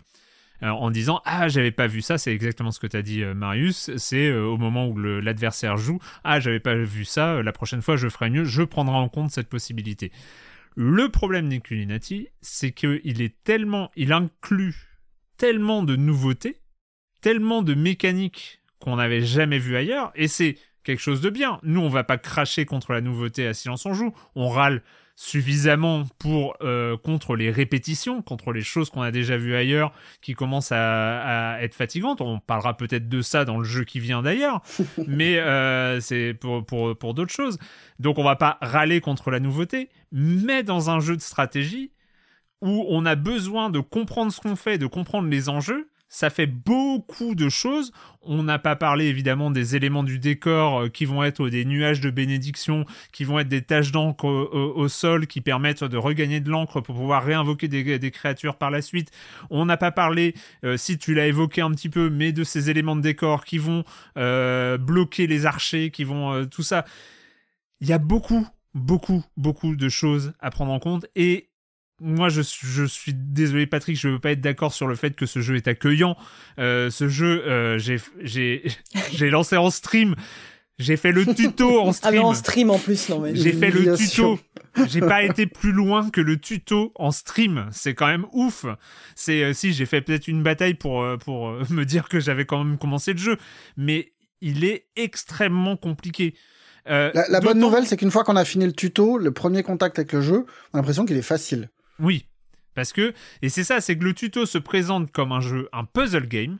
Parce que c'est pas autre chose, surtout les dernières phases du tuto avec les escargots, c'est du pur puzzle game. C'est euh, les escargots te tuent en un coup, donc euh, tu as des coups spécifiques à faire dans l'ordre euh, pour réussir à buter les escargots avant qu'ils ne t'attaquent. Donc euh, le, le tuto est un vrai puzzle game et après tu débarques dans le jeu et où finalement ça, commence un peu comme un tactical classique où il faut euh, tuer, où on va pas trop se poser la question de pousser les unités à l'extérieur parce que c'est beaucoup plus simple de les éradiquer, euh, de les éradiquer directement. Mais Oui, t'as pas l'escargot en plus. T'as Non, mais c'est vrai que mettre le, le truc le plus compliqué en tuto pour ne pas le montrer après avant des, avant un bon moment, quoi. C'est, c'est peut-être pas le move le plus accueillant, quoi. Et après, je, suis, je suis euh, très euh, encouragé par ce que j'ai vu, parce que c'est vrai que, comme tu l'as dit, Patrick, il est accueillant, les, les dessins, ces enluminures, c'est vraiment bien fait. Il y a le côté où, alors c'est en anglais, ce sera peut-être traduit, le jeu est traduit, mais ce, ce, ce Ah, petit côté pas.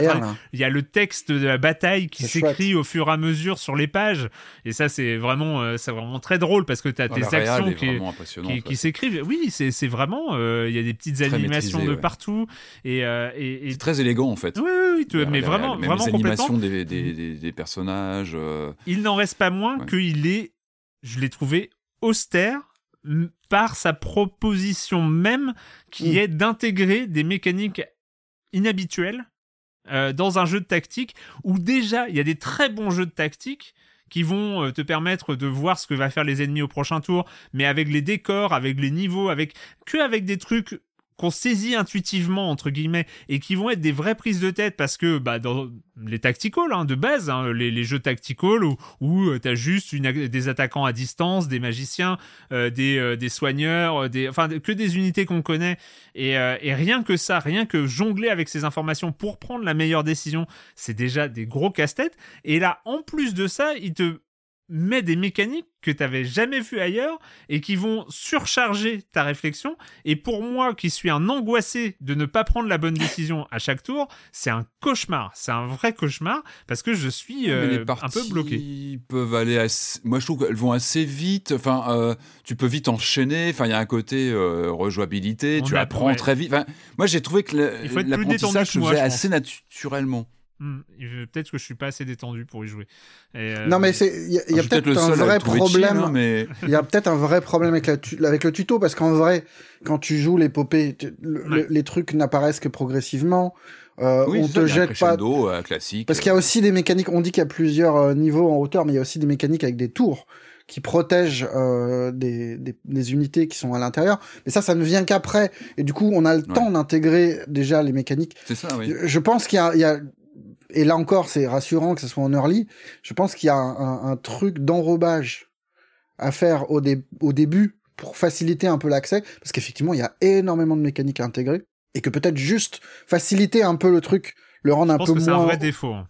C'est un vrai défaut. En, en, en termes en termes de, euh, de potentiel succès du jeu et d'adhésion à, à Inculinati par les joueuses et les joueurs, je pense que pour l'instant, il est vraiment bourré de défauts, mais pas de défauts de réal, encore une fois, la réal est super, Mm. mais de défauts de conception, parce que tu rajoutes pas, parce qu'il y a tellement de trucs qu'on n'a pas parlé, mais chaque unité a un type d'attaque spéciale. Alors, on Ouais, dit oui, euh, c'est l'épée à côté, euh, c'est la lance à deux cases et c'est euh, l'archer à distance.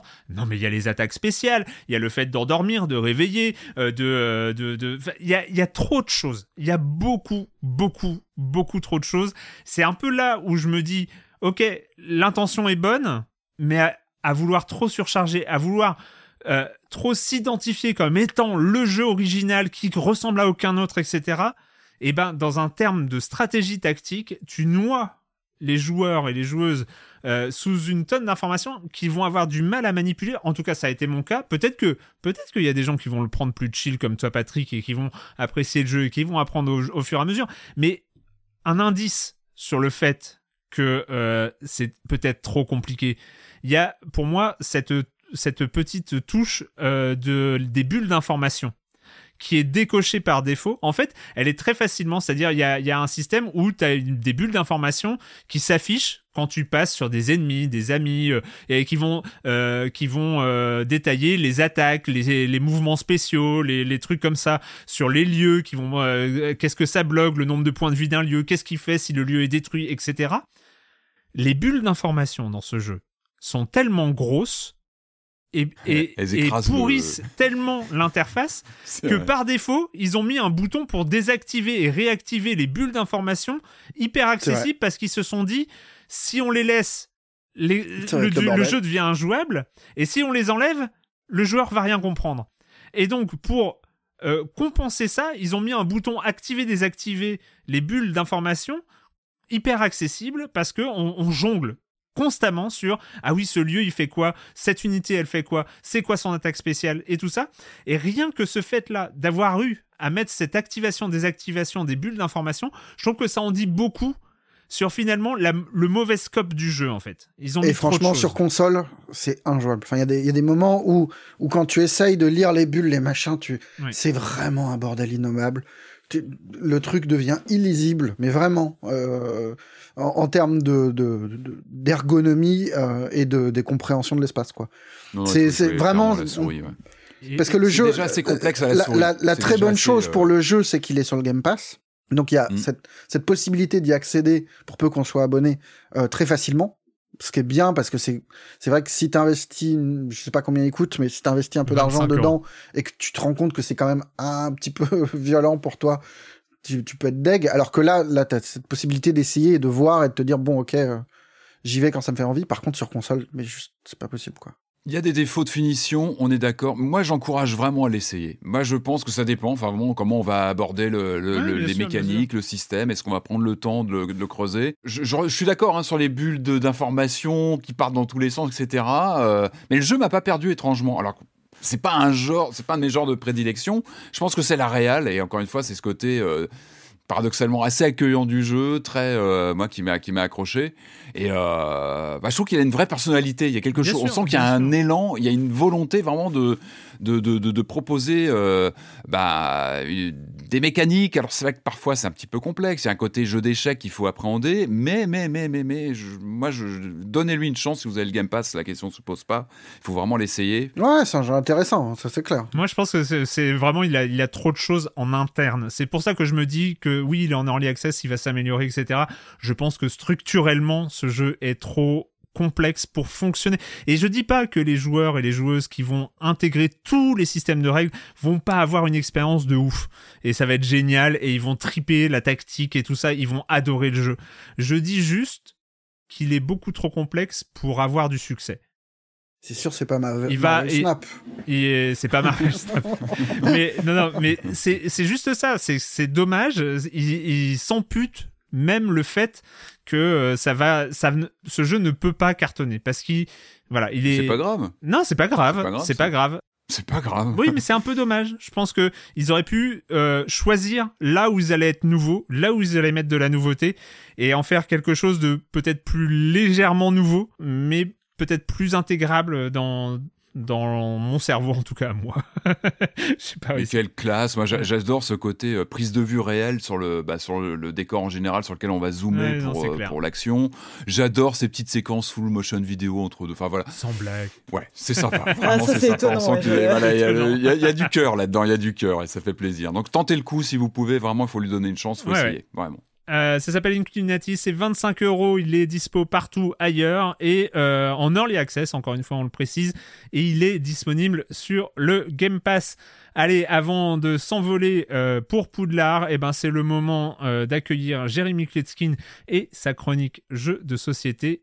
Salut Jérémy. Salut Erwan, c'est vrai qu'il y a des noms d'auteurs qui reviennent souvent ici dans ma chronique et j'ai jamais caché que je considérais Antoine Boza et Bruno Catala comme étant les plus grands auteurs français de jeux de plateau. Est-ce que c'est objectif? Alors je ne sais pas, mais en tout cas je prends une tonne de critères en compte pour affirmer cela. La variété et la quantité de leur production, leur contribution à l'industrie de manière générale, le nombre de prix qu'ils ont gagnés, enfin bon voilà quoi. Et forcément quand ils font des jeux ensemble, ben moi je m'y intéresse, il y a eu des jeux pour enfants, il y a eu Le Petit Prince qui était sympathique et puis surtout leur grand chef-d'œuvre Seven Wonders Duel. Mais cette semaine on va parler de Mille et une îles qui appartient à cette catégorie dont j'adore parler ici, les jeux simples, qui proposent des mécaniques à la fois innovantes et intéressantes, qui sont rapides à expliquer, rapides à jouer. On y incarne les enfants, les héritiers de Simbad le marin et on va explorer des îles pour y trouver des trésors cachés et autres joyeusetés. On va assembler une île sur trois niveaux, de gauche à droite euh, sur quatre colonnes. Il y a quatre piles de tuiles, le joueur dont c'est le tour va en choisir une et donc imposer aux autres joueurs le type de tuiles qu'il va falloir jouer. Il y a les tuiles avec le rivage en haut qu'on va poser sur la première ligne, les tuiles sans rivage qu'on va poser au centre et les tuiles avec le rivage en bas qu'on va poser sur la troisième ligne. Sur chacune de ces tuiles, on pourra trouver un mix de plusieurs choses, donc des arbres éventuellement, des pierres précieuses ou des animaux. Et puis il y a une quatrième pile de tuiles qui sont les rêves, on pourra en obtenir jusqu'à 4 et elles vont nous donner des objectifs. Il y en a certaines qui vont vous donner des points à chaque fois que vous allez avoir l'animal associé euh, présent sur votre île. D'autres vont vous donner des points si vous avez aligné des combinaisons spécifiques de pierres précieuses à l'horizontale ou à la verticale. Il y a une mécanique originale avec des lampes et des génies. Une fois qu'on a posé sa troisième lampe, on retourne deux de ces lampes et on a des génies qui apparaissent au dos de chaque tuile. Ça peut ne pas être top si vous aviez besoin des objets ou des animaux qui étaient sur cette tuile, mais ça peut être très bien si euh, vous avez la tuile rêve qui apporte des points à chaque génie ou à chaque lampe. Euh,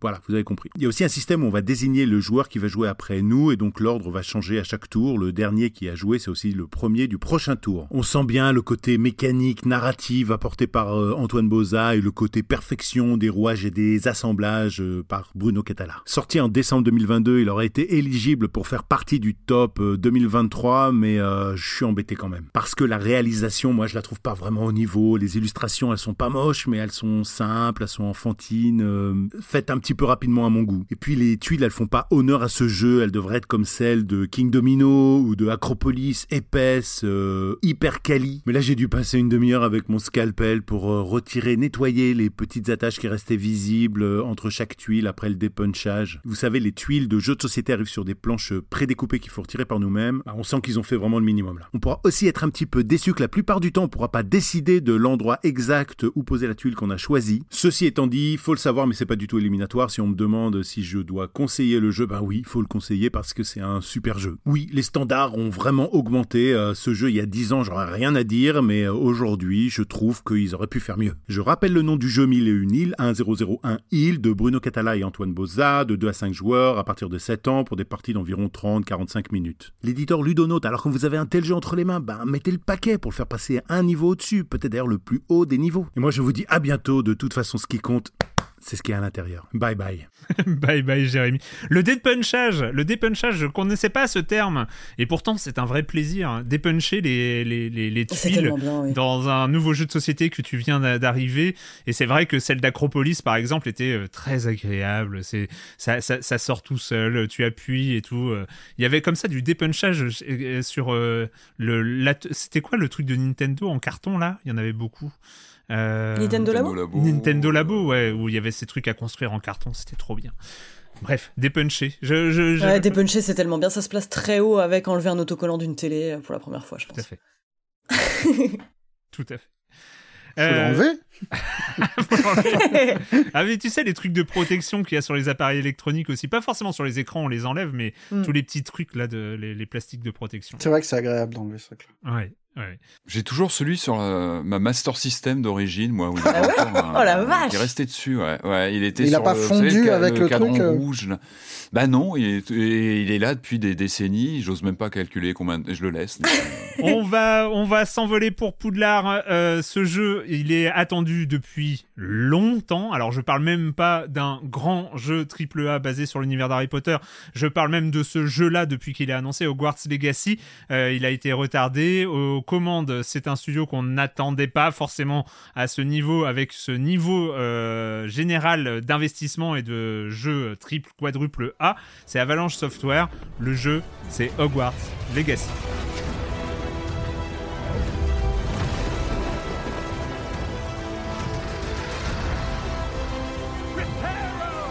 I'm afraid you're on your own.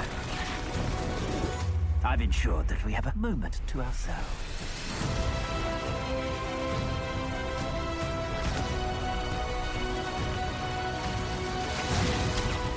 Hogwarts Legacy, donc euh, on en a parlé en début, euh, en début d'émission. Là, on va parler du jeu en lui-même, euh, jeu qui se déroule donc dans l'univers d'Harry Potter, mais avant une sorte de préquel, en tout cas où on retrouve tout le lore, tout l'univers décrit dans les livres et les films d'Harry Potter. et donc, on va jouer un personnage qui va arriver là-dedans, et son but, ça va être de sauver le monde parce que c'est un personnage exceptionnel et qui a des pouvoirs magiques que personne d'autre n'a. C'est enfin l'élu. Enfin l'élu. On attendait un jeu avec une base comme ça qui fait envie. Julie, euh, je sais que euh, Hogwarts Legacy faisait partie de tes attentes 2022. Bah oui, tout à fait. Parce... enfin, oui, c'est vrai qu'elles ont été repoussées depuis. Mais euh, oui, oui, tout à fait, parce que euh, c'est vrai que, enfin, j'ai grandi, enfin bon, comme euh, beaucoup de gens de ma génération, avec les bouquins Harry Potter, et que j'ai fait toutes sortes d'adaptations de jeux vidéo Harry Potter sans jamais en trouver un qui trouvait grâce à mes yeux, à part peut-être celui sur Game Boy. Enfin, c'est dire le le niveau et qu'effectivement ce jeu avait l'air de, de cocher toutes les cases qu'un fan de la licence pouvait attendre en fait Ouais. vraiment la perspective de se retrouver donc dans la peau d'un sorcier ou d'une sorcière euh, de euh, d'assister à des cours de magie de faire du ballet enfin bref c'est ça coche à peu près toutes les cases hormis la question du quidditch qui a été euh, soigneusement évitée sur ce jeu du coup voilà je Ah bah non, suis elle est pas évitée, elle est posée d'emblée. ah oui On non elle, elle est, elle est posée d'emblée mais je veux dit, dire ah bah y a pas de Quidditch cette il y aura année. pas de Quidditch cette année. Cassez-vous. Oui, oui. Non, c'est vrai qu'elle est pas, elle est pas esquivée. C'est, on le dit très clairement. Enfin voilà, il y avait forcément ce, cette espèce de, de, de, de prisme euh, nostalgique, en dépit, enfin tu vois, de, de, de, de tout ce que tu as évoqué en news plus tôt, mais voilà, enfin par rapport au jeu en Ouais. lui-même. Et euh, alors je dois avouer que du coup en le lançant, bah c'est vrai que euh, j'avais ce côté un peu bah euh, naïf et enthousiaste de me dire je vais pouvoir euh, vraiment vivre dans le monde de Poudlard euh, tel que j'avais toujours rêvé, en tout cas dans un jeu vidéo. Et euh, c'est juste que en fait mes attentes ont été très vite fracassées sur l'hôtel de la réalité parce que le début du jeu, on pouvait s'y attendre euh, est excessivement bah, dirigiste. D'un côté, en fait, il y a, euh, enfin, vraiment, attendez-vous à un long tutoriel. Donc, euh, je peux pas dire que la prise en main a été euh, immédiatement euh, séduisante pour ma part, mais il faut avouer que d'un côté, j'avais l'enchantement quand je voyais, enfin, les décors défiler, les décors où je pouvais me rendre, parce qu'il faut avouer vraiment, c'est le, truc qui frappe quand on arrive à, Poudlard. Enfin, même euh, quand on voit les plans extérieurs, c'est à quel point c'est fidèlement retranscrit et, et chouette et beau. Enfin, en termes d'intérieur et tout, c'est- super joli. Mais euh, c'est vrai qu'il y avait cette frustration au début de bah tu dois aller d'un point A à un point B en fait. Enfin c'est pas le moment de te perdre. Et euh, je trouve que bah il y a beaucoup de défauts du jeu qui sont mis en exergue dans le début. C'est un jeu qui est plutôt verbeux.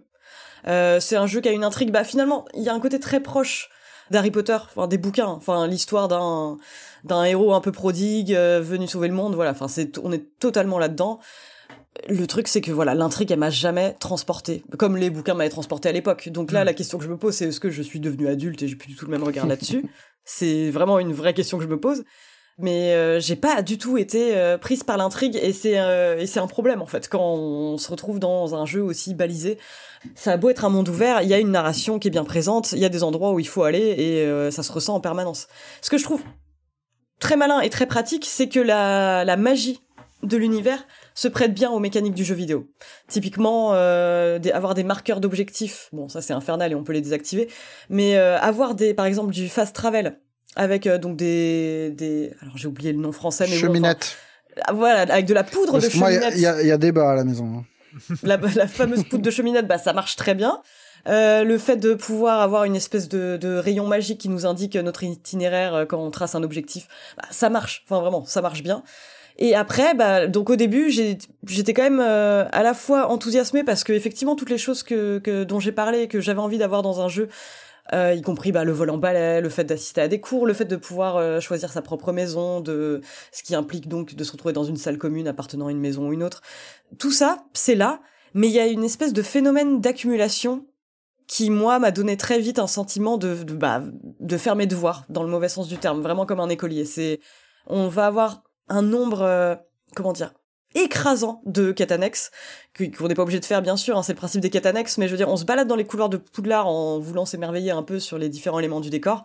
Et bah il y a un élève qui va nous dire oh là là euh, je comprends pas cette énigme oh là là je enfin on est sursollicité en permanence et du coup moi j'ai vite eu ce côté un peu euh, décourageant que je peux avoir sur certains certains jeux Ubisoft euh, ou certains jeux en monde ouvert qui m'écrasent par euh, par leur gigantisme d'entrée de jeu. Et ça vraiment c'est quelque chose que j'ai pas qui m'a pas quitté tout le long. Enfin vraiment, j'avais vraiment le sentiment donc de j'ai passé énormément de temps dans le jeu, mais euh, j'en ai effleuré que la surface.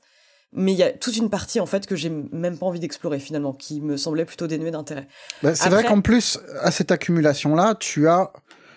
Enfin, moi, je suis pas fan de la licence. Je, je vis Mm. avec parce que mes enfants euh, sont, sont à fond dedans et étaient comme des oufs. Mais le truc, c'est que, en plus d'accumuler les missions, les, les, les- le- enfin, le nombre de gamins qui te disent « Hey, euh, Jean Merguez, tu peux m'aider à, à régler ce problème, machin et compagnie ?» Tu as l'espèce de d'ivresse du château qui est immense, mais vraiment, Oui. euh, pour le coup, il y a à la fois un enchantement qui est de découvrir Poudlard plus grand presque que ce que tu as rêvé. Enfin, il y a vraiment un truc de gigantisme qui est impressionnant. Mais du coup, t'es toujours paumé, t'es toujours à chercher ton chemin sur le moindre truc.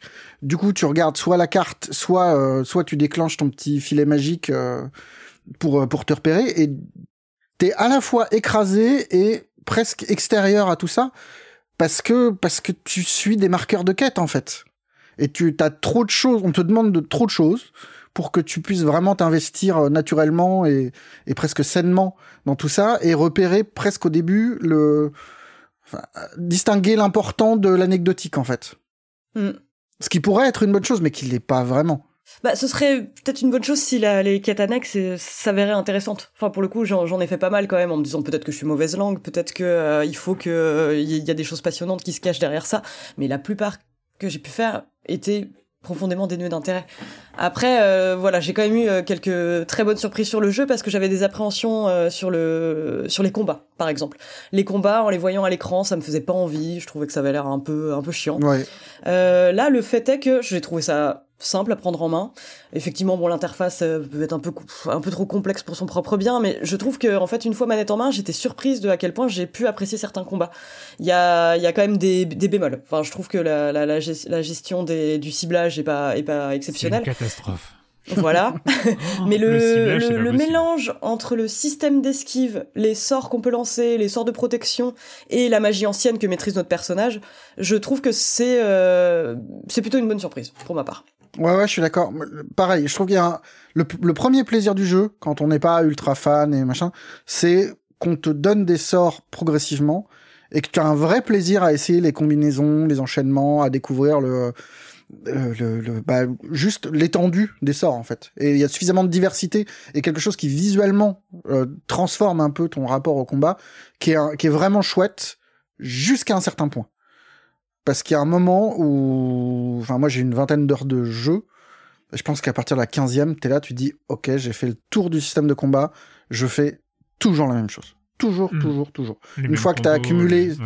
Suffisamment le, de, de pouvoir, tu vois que tu peux essayer de, changer euh, de, de, de, de registre et machin, mais au final, c'est toujours le, le même type de combat qui te sont proposés et toujours la même façon d'approcher le truc, quoi. C'est, euh, tu lances un sort, trois coups de, de baguette basique, tu lances un autre sort, et puis t'enchaînes, et puis t'enchaînes, et puis t'enchaînes, puis de temps en temps, tu interviens avec ta, ta magie ancienne euh, pour un boss et machin. Bah disons que je m'attendais pas à avoir des petits coups de stress sur certains combats. Ça c'est vraiment un truc qui m'a pris de court. C'est qu'il y, a- il y a des moments vraiment où, euh, où Ouais, ouais, j'avais tu- euh, la goutte au front quoi.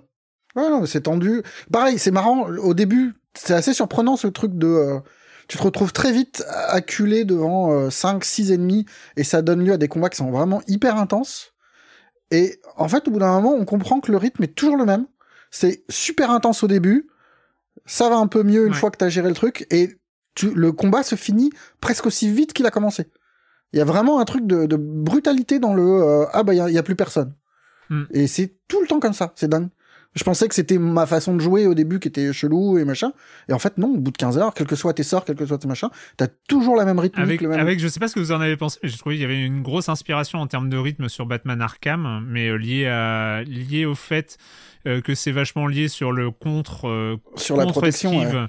euh, avec une indication autour du personnage, c'est-à-dire que le personnage se bat contre beaucoup trop d'ennemis par rapport à ce qui est affichable à l'écran, ce qui fait que euh, il peut avoir une attaque venue d'un endroit qu'il ne voit pas. D'ailleurs, les attaques viennent toujours d'endroits que je ne vois pas, je sais pas pourquoi, mais euh, mais il y a une indication autour du personnage qui va euh, chez toi déclencher soit une parade avec un sort de, protection, soit une esquive avec une roulade, enfin quelque chose rien que de, de très classique, mais mais ça crée en fait une sorte de feeling Batman. Euh, disons euh, et qui pas c'est pas du tout négatif hein, chez moi hein, c'est euh, de dire que euh, avec des combinaisons on se sent hyper balèze. On incarne on incarne un peu comme dans Batman qui permettait d'incarner un super héros là on incarne un magicien puissant mais avec des combats qui ont des enjeux et qui ont une rythmique et qui ont une tension qui qui va avec. Enfin je trouve que c'est assez intéressant effectivement sauf ce système de ciblage qui est Oui. Mais tellement à la ramasse qui Ouais, et, sachant que c'est des combats contre ennemis multiples euh, c'est euh, c'est assez euh, c'est assez déroutant en fait. C'est vrai que tu tapes dans le vide, enfin, tu tapes dans tous les sens et tu sais pas vraiment qui tu vises. Il y a des moments où ça t'échappe complètement et Et du, et du coup, en fait, tu te retrouves à le travail principal, c'est d'esquiver, parer au bon moment, quand il y a l'indicateur aut- autour de ton personnage, et après tu cartonnes à peu près au hasard, vu que le système de ciblage fait ce qu'il veut. Donc c'est voilà. Mais Par contre, par contre, je trouve que le, le système de, bah, de triangle là pour parer est très bien introduit. Oui. Parce que moi, quand j'ai quand j'ai eu le premier contact avec le jeu, je me suis dit ouh là là, ma fille qui est en mode euh, j'attends le jeu comme le Messi va galérer comme c'est pas possible devant le système de combat. Et en fait, le truc est suffisamment bien expliqué au début.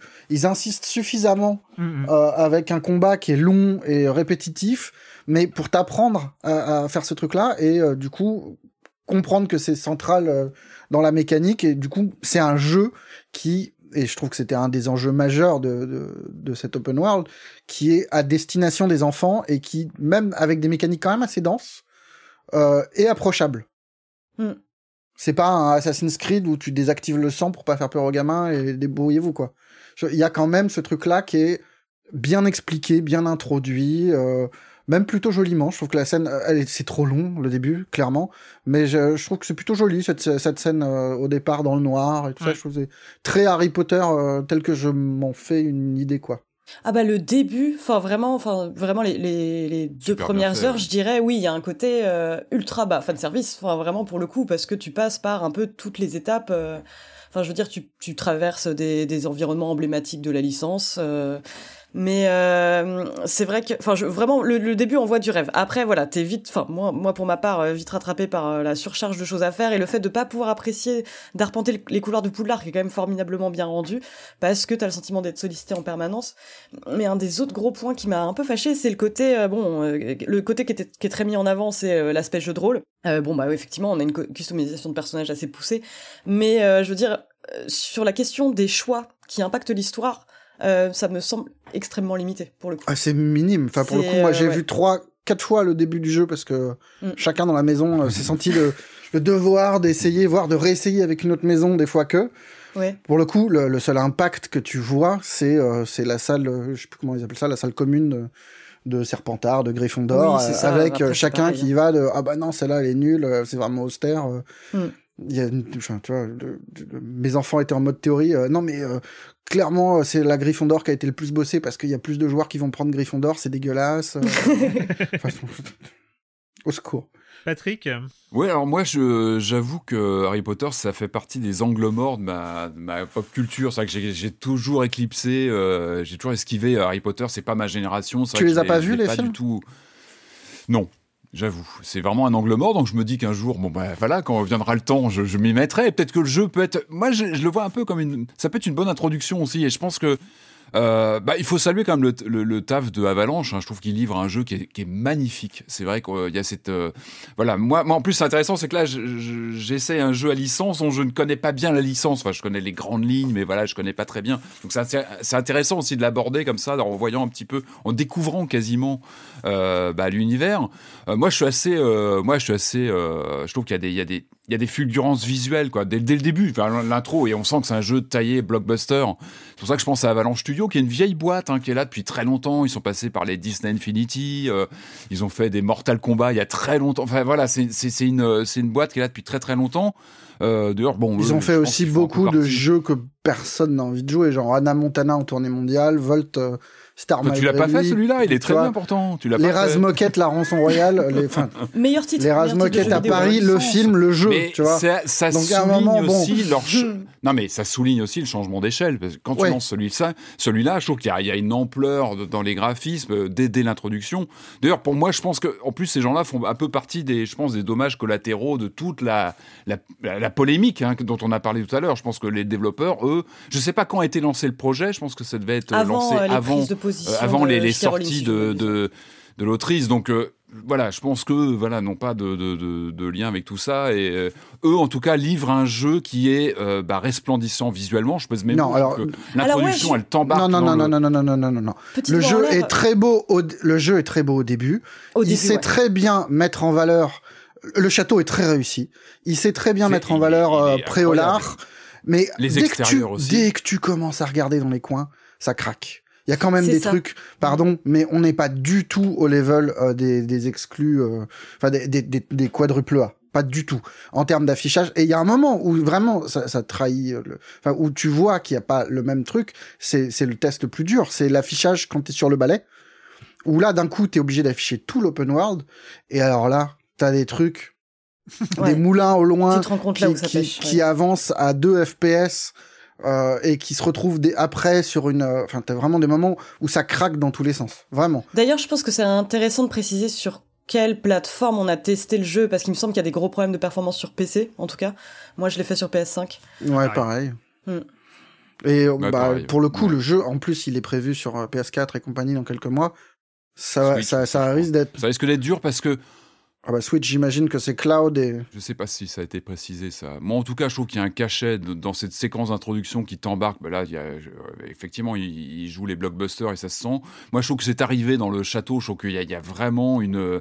Et ça va même. Moi, au contraire, je trouve qu'il y a des détails dans les textures. Moi, moi ce qui m'a marqué, en dehors du gigantisme de l'endroit où moi je découvrais un petit peu, où je, me balade un peu en touriste, parce que j'ai pas les mêmes enjeux que la licence que sur un, un univers que je connais bien.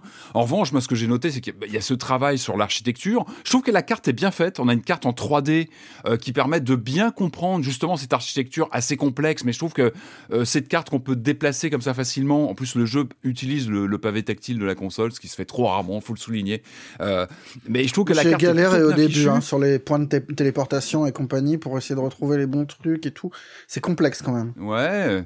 En tout cas, il y a une volonté de, justement d'ancrer tout ça dans le réel. En fait, je trouve que c'est de, de, on part d'un écrit à la base, on parle de roman, et, je trouve que j'ai l'impression que le- un des efforts du jeu, c'est d'ancrer tout ça dans le réel, que ce soit la géographie. Moi, moi, euh, là, j'ai une expérience presque topographique. Je suis pas forcément attaché à la licence. Par contre, moi, je découvre les lieux, c'est un peu autour le château qui est incroyable visuellement.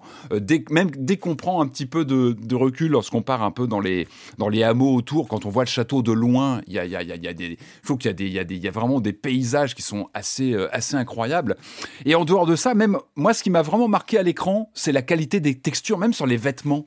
euh, des personnages, je trouve qu'il y, a- il y a un travail sur les coutures, sur les dorures. On a vraiment une sensation de réel, et je pense que c'était vraiment un des, une des Non, non, mais il y, a des- il y a des trucs qui sont très bien faits et le chat... Pour le coup, Le château, je suis complètement. le château est sublime et non seulement il est sublime dans les textures et tout, mais il regorge de détails. C'est ça qui est vraiment bluffant. Euh, Il y a très peu de textures euh, basse définition sur PS5. On peut vraiment aller voir le moindre cadre. Il y a, il y a une photo intégrée dedans. Il y a des dorures partout. Et je trouve qu'il y a un travail assez impressionnant de décor. En tout cas, moi, c'est vraiment ce que je découvre en, en ce moment, là où j'en suis. Ouais. Euh, après, effectivement, on a à la fois cette fulgurance visuelle qui tape à l'œil immédiatement et qui reste saisissante, même quand on est habitué à du, du en monde ouvert. Et à côté de ça, effectivement, on a des mécaniques, et vous l'avez déjà évoqué, où on sent qu'il y a quelque chose de très, euh, très vintage dans la manière d'aborder un monde ouvert très, euh, très euh, old school, comme il y a 10 ou 15 ans. On le sent avec cette carte, vous l'avez déjà évoqué, cette carte qui, est, bah, qui, qui pullule de, de points de- d'intérêt et d'interaction qui peut très vite être euh, presque donner un vertige, et ça, c'est pas forcément une bonne chose. Et puis même, même des, il y a, il y a même des, des, des effets de, on est sur un, une, une velléité photoréaliste, je le disais sur les textures, etc. Puis à côté de ça, on a ce côté, euh, on va parler qu'un personnage et hop, on va pouvoir dévaliser le coffre à côté de lui dans sa boutique sans même qu'il réagisse. Il y a ces, ces côtés, euh, Très voilà, très old school. Oui, oui, alors, mais ça, open il y a plein world. Il y a plein de trucs qui, n'ont, qui, qui ne marchent pas dans, dans, le- enfin, même dans l'univers Harry Potter. Moi, je, pour euh, perturber Mhm. mes enfants, j'ai décidé d'être euh, serpentard et vraiment méchant et compagnie. Il y a un truc central dans Harry Potter, c'est euh, les, les sorts innommables ou euh, Mm, mm. ouais. impardonnables. Oui, qui est censé être un élément fondateur du lore, euh, oui. Je, je les lance comme n'importe quel sens et ça ne change absolument rien. Ça, ça ne- ça ne fait pas moi un, un immonde personnage, alors que normalement ça devrait traumatiser tous les personnages qui sont autour de moi et, ils devraient me prendre comme un pour un dingue et me dénoncer euh, aux aurores et, euh, et, et zou quoi. Ça, à la limite, c'est du jeu vidéo, c'est un peu gênant, mais c'est pas très grave. Je, trouve que le vrai problème du jeu, c'est que déjà il est écrit avec euh, avec le souci d'être tout public, mais du coup c'est tellement lisse. C'est ni enfantin ni adulte et tout est très très mou, très très très très chiant en fait. Une façon de parler qui est chiante. Tout ce que les gens ont à te dire n'est que très peu intéressant et l'or ou pas l'or en fait et, et les interactions avec eux dans, dans toutes les quêtes que j'ai pu faire il y en a qu'une qui m'intéresse un petit peu, Mm. c'est avec euh, Sébastien, qui est un autre serpentard, qui a des problèmes et qui suit une, un mauvais coton, en gros. Et, euh, et nous, on est là derrière à le pousser. Et ça, c'est rigolo. Je trouve que c'est le, le côté un peu intéressant de, de cette orientation. euh, est-ce que tu veux être un, un, un bon petit élève euh, bien discipliné du côté du bien ou est-ce que tu mais, mais finalement le jeu arrive pas à assumer ce truc-là complètement.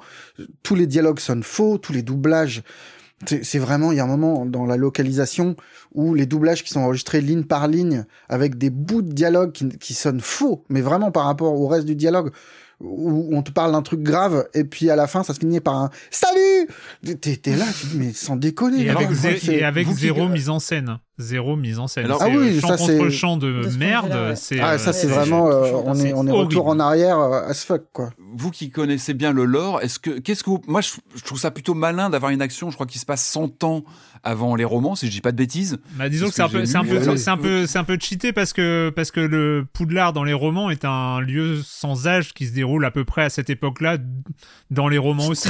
Une fois que de t'es dans. Poudlard, il y a plus, euh, il y a plus de téléphone, il y a plus rien, donc c'est, c'est. Parce que du coup, le but c'est de pas se confronter aux icônes de la franchise en Oui. fait, de pas avoir Harry Potter. Oui, mais en c'est même pas les temps- C'est une bonne coup. chose, je pense, de raconter une nouvelle histoire et puis il s'épargne. euh, T'as évidemment ça, et t'as en même temps suffisamment de repères et de trucs qui, qui, Le qui- clin d'œil. fan service. Euh, ça, Oui, ça regorge de fanservice tout le temps, et c'est bien fait, et je pense que les gens qui viennent, qui viennent jouer à ça le veulent, ils sont là pour ça, en Oui, fait. c'est ça. bah, Et ça, je pense que c'est le, bon côté du jeu. C'est de, de- Oui, ah, mais c'est sûr que tu vas y de- trouver quelque chose. d'avoir le, lore, le vocabulaire, euh, le- Il y a pas ça à côté animaux, parc tout est... d'attractions thématiques.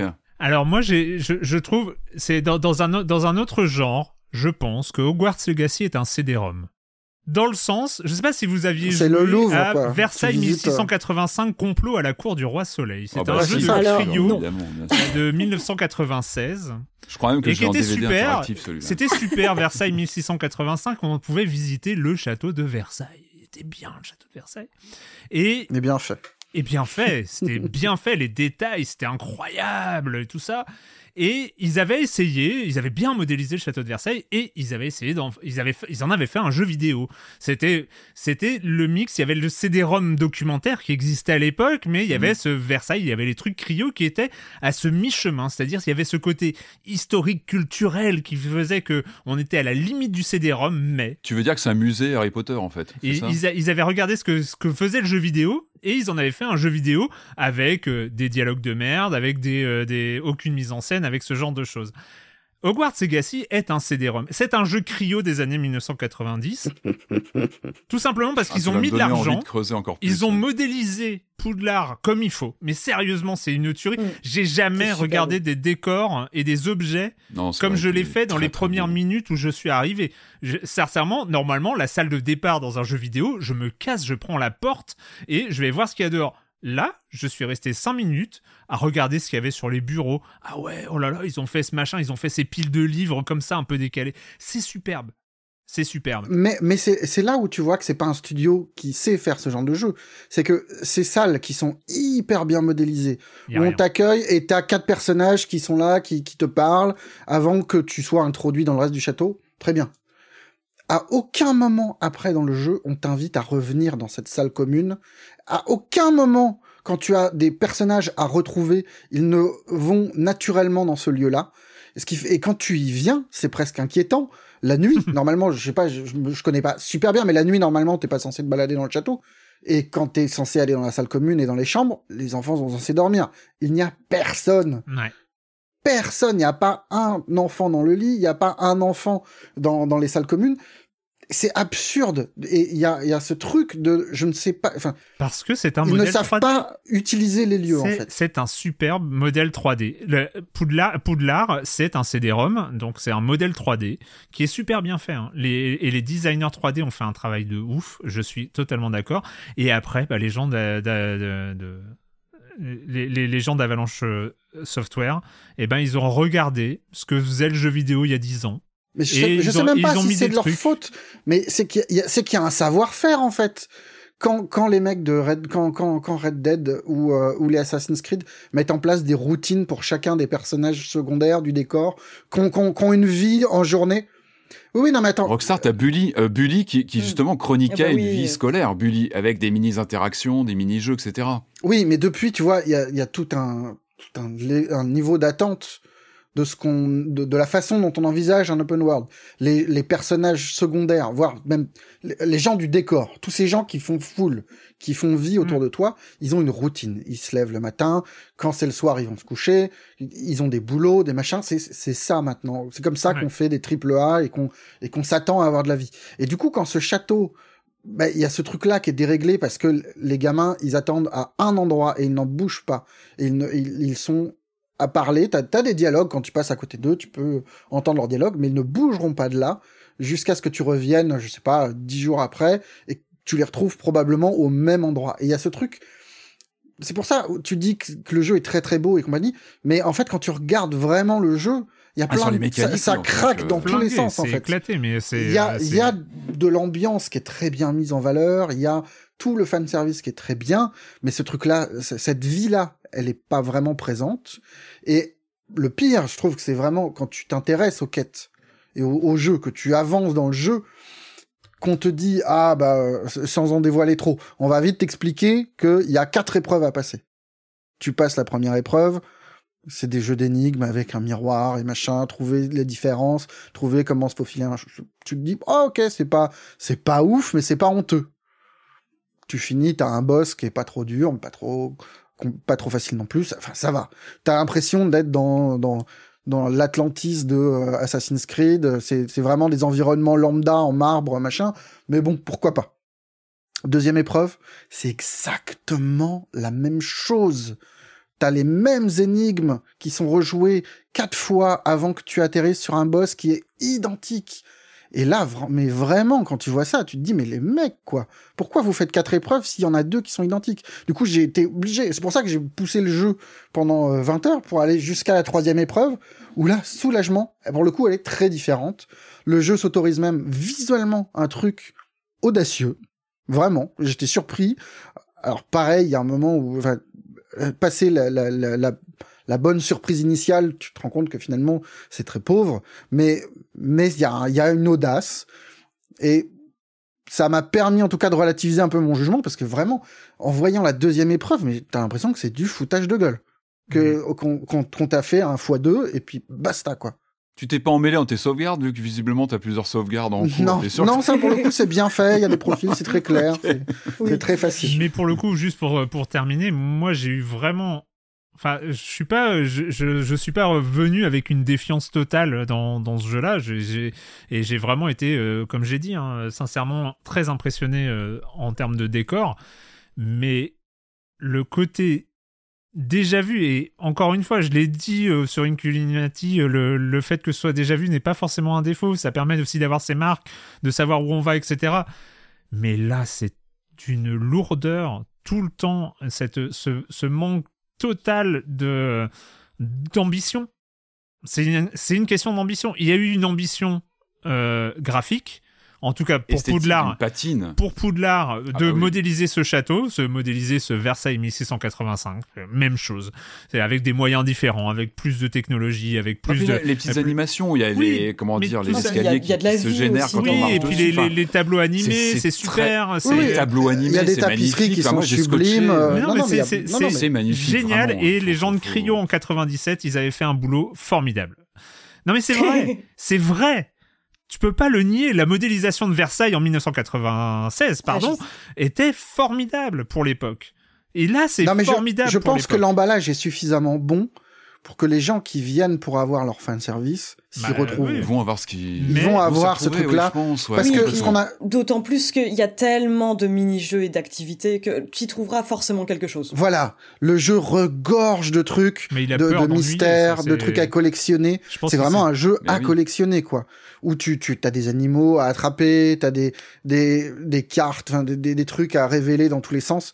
Le nombre de, t'as des compteurs hein, partout, de genre euh, 1 sur Mm. 150 de euh, de- d'a- d'animaux trouvés ou machin, C'est très 1 sur Assassin's Creed 2, quoi, 89 ouais. d'ennemis découverts. Enfin, Et puis ce truc où, euh, où, Ouais. où ton perso... Enfin, tout, moi je trouve que oui, il y, avait ce- cette peur de trop peu, ça se sent, la peur de trop peu, la peur de que les joueurs s'ennuient parce qu'ils savent, je pense qu'ils savent au fond d'eux qu'ils ont fait un jeu profondément ennuyant et euh, que euh, qu'ils ont peur qu'on s'ennuie, donc ils font effectivement des, des tonnes de mini-jeux qui sont euh, rigolo la première fois peut-être, mais euh, c'est euh, enfin je veux dire t'as tapé sur deux clés, euh, t'en as marre à la fin, euh, t'es euh, enfin c'est c'est désespérant très très vite. Moi, enfin, je, je sais pas, moi je crois que c'est là où j'ai vraiment eu un choc. C'est entre la quatrième et la cinquième heure de jeu. J'ai continué après, mais j'avais ce truc là, cette, cette baffe qui m'est. Mais j'ai déjà joué à ça, j'ai déjà joué à tout, j'ai déjà, je connais ce jeu. C'est juste que c'est dans un environnement graphique préfé- euh, qui est superbe, qui est différent de ce que je connaissais avant, mais tout est déjà là, tout est déjà est déjà fait. Et, et franchement, j'ai trouvé ça vraiment dur, très dur. Euh, Bah, il se repose ouais, sur des ouais sur des mécaniques un peu anachroniques un peu sur le, le côté open world mais effectivement qui je pense vont faire le job chez beaucoup de joueurs qui sont pas forcément des triste. gros joueurs de mondes ouverts euh, qui vont qui vont y venir triste. pour le pour la triste. licence qui visiblement est respectée euh, dans tous les sens visuellement dans les canons etc Euh, je voulais dire, il y a- il y a juste une, une carotte permanente aussi, c'est que le fait que le début en envoie autant, enfin en mette autant plein la vue, Mm. euh, moi j'étais dans l'attente constante de ces petits moments d'émerveillement. Et je, Ouais. je, je, il y en a, il y en a. Honnêtement, Ouais, ouais. il y en a trop peu, mais il y en a. Euh, Enfin, on n'a pas beaucoup parlé du vol, mais enfin, le vol sur hippogriffe. Enfin, c'est, il y a, il y a des moments comme ça, mais ils ne viennent que ponctuer bah, un jeu ennuyant, quoi. Et souvent, une fois passé ce truc-là, ce que tu regardais, enfin, la découverte de la forêt interdite, par exemple, est super agréable. T'as vraiment un endroit qui, qui semble hyper oppressant par rapport au reste du jeu.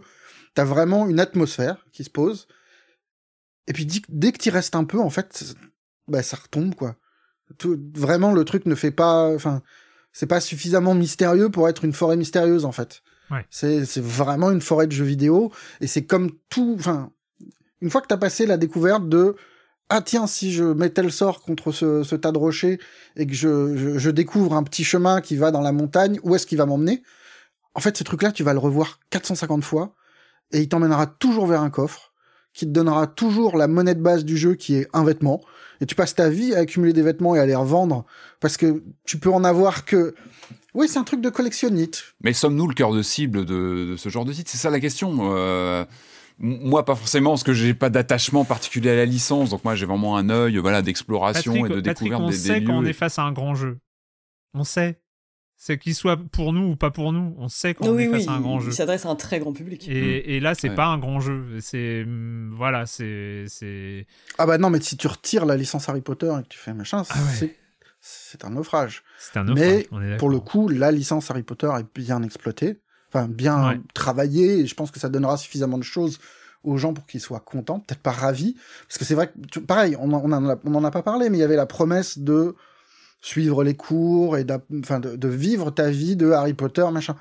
C'est des, c'est des cinématiques avec euh, six élèves en classe parce que plus c'est compliqué à faire et ça dure euh, 12 secondes et c'est tous les cours sont exactement pareils. Il n'y a pas ce côté court qu'on avait dans, un bully, dans le bully de Rockstar où tu avais des cours, vraiment tu allais en cours, je me rappelle, tu avais des mini-jeux euh, dédiés à chaque fois et ça, il n'y a pas trop du coup. Enfin, moi, j'en ai pas vu, tu as quelques activités, mais euh, le côté scolaire euh, n'est pas plus que ça creusé en fait. Hogwarts Legacy euh, sur PS5, Xbox Series et PC en avril, sur, et normalement en avril sur Xbox One et PS4, il est à 75 euros. Euh, je pense que Xbox One et PS4, faut vraiment attendre les retours. hein, parce que, Ouais.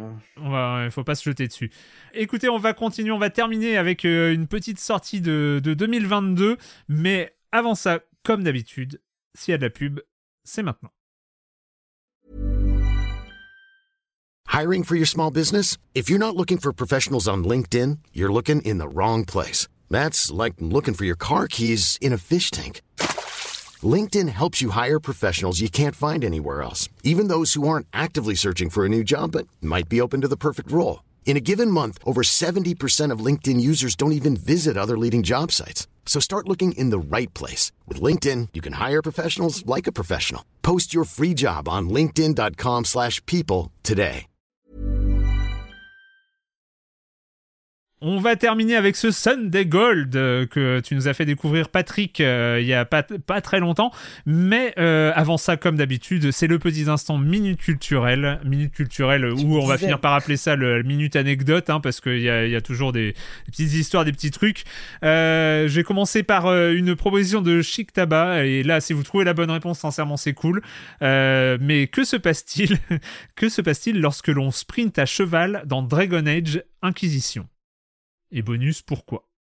Non, pas de proposition. Qu'est-ce qui se passe quand on Souffle, euh, sprint à cheval et pourquoi? Sprint à cheval. ça, ça- ça fait bugger le jeu puisque le jeu était tout buggé et ça te fait revenir au C'est pas loin. C'est pas loin, mais c'est voulu. Euh, eh ben, écoutez, quand on sprint à cheval, ça ne fait rien.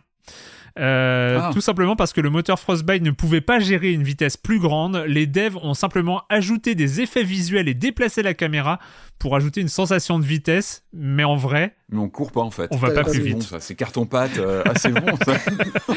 Je trouve ça Ah, c'est génial. bon ça. Ah, J'adore, j'adore. Ah, Ah, ça fait partie de ces jeux où j'ai passé genre euh, 20 heures dessus et euh, j'ai jamais fini parce que la sauvegarde a été corrompue. Ah ouais, bah, grand souvenir ça.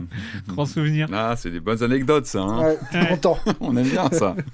Euh, on va faire deux petites questions sur euh, la licence, euh, sur le jeu Crash Bandicoot. Euh, la première question, c'était quel était le nom donné par les devs au moment Ah oui. du développement de Crash Bandicoot? Sonic's Bot, Sonic's, euh, enfin le Très l'arrière-train bien. de Mais Sonic. t'es tellement fort. Ça, hein. Ouais, Non mais sérieux, d'où Ouais, tu bah, sors ça Sonic's As. Bah parce que je l'ai lu, je, je sais que c'est.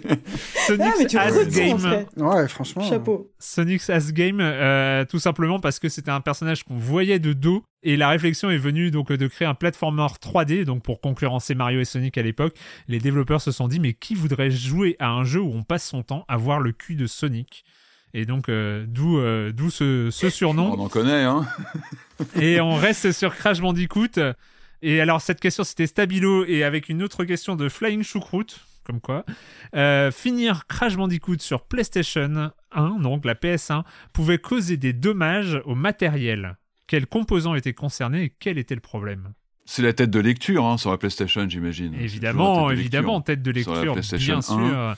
Alors c'était quoi Je sais pas. C'est la tête qui devait être malmenée sur euh, la lecture d'une piste ou. je- Eh bien, écoute, c'est que les développeurs avaient fait des niveaux trop gros pour les stocker en RAM. Donc, en fait, ils faisaient des, accès disques constamment au fur et à mesure que le, euh, que le personnage avançait. Ah, streamaient. C'était des accès disques.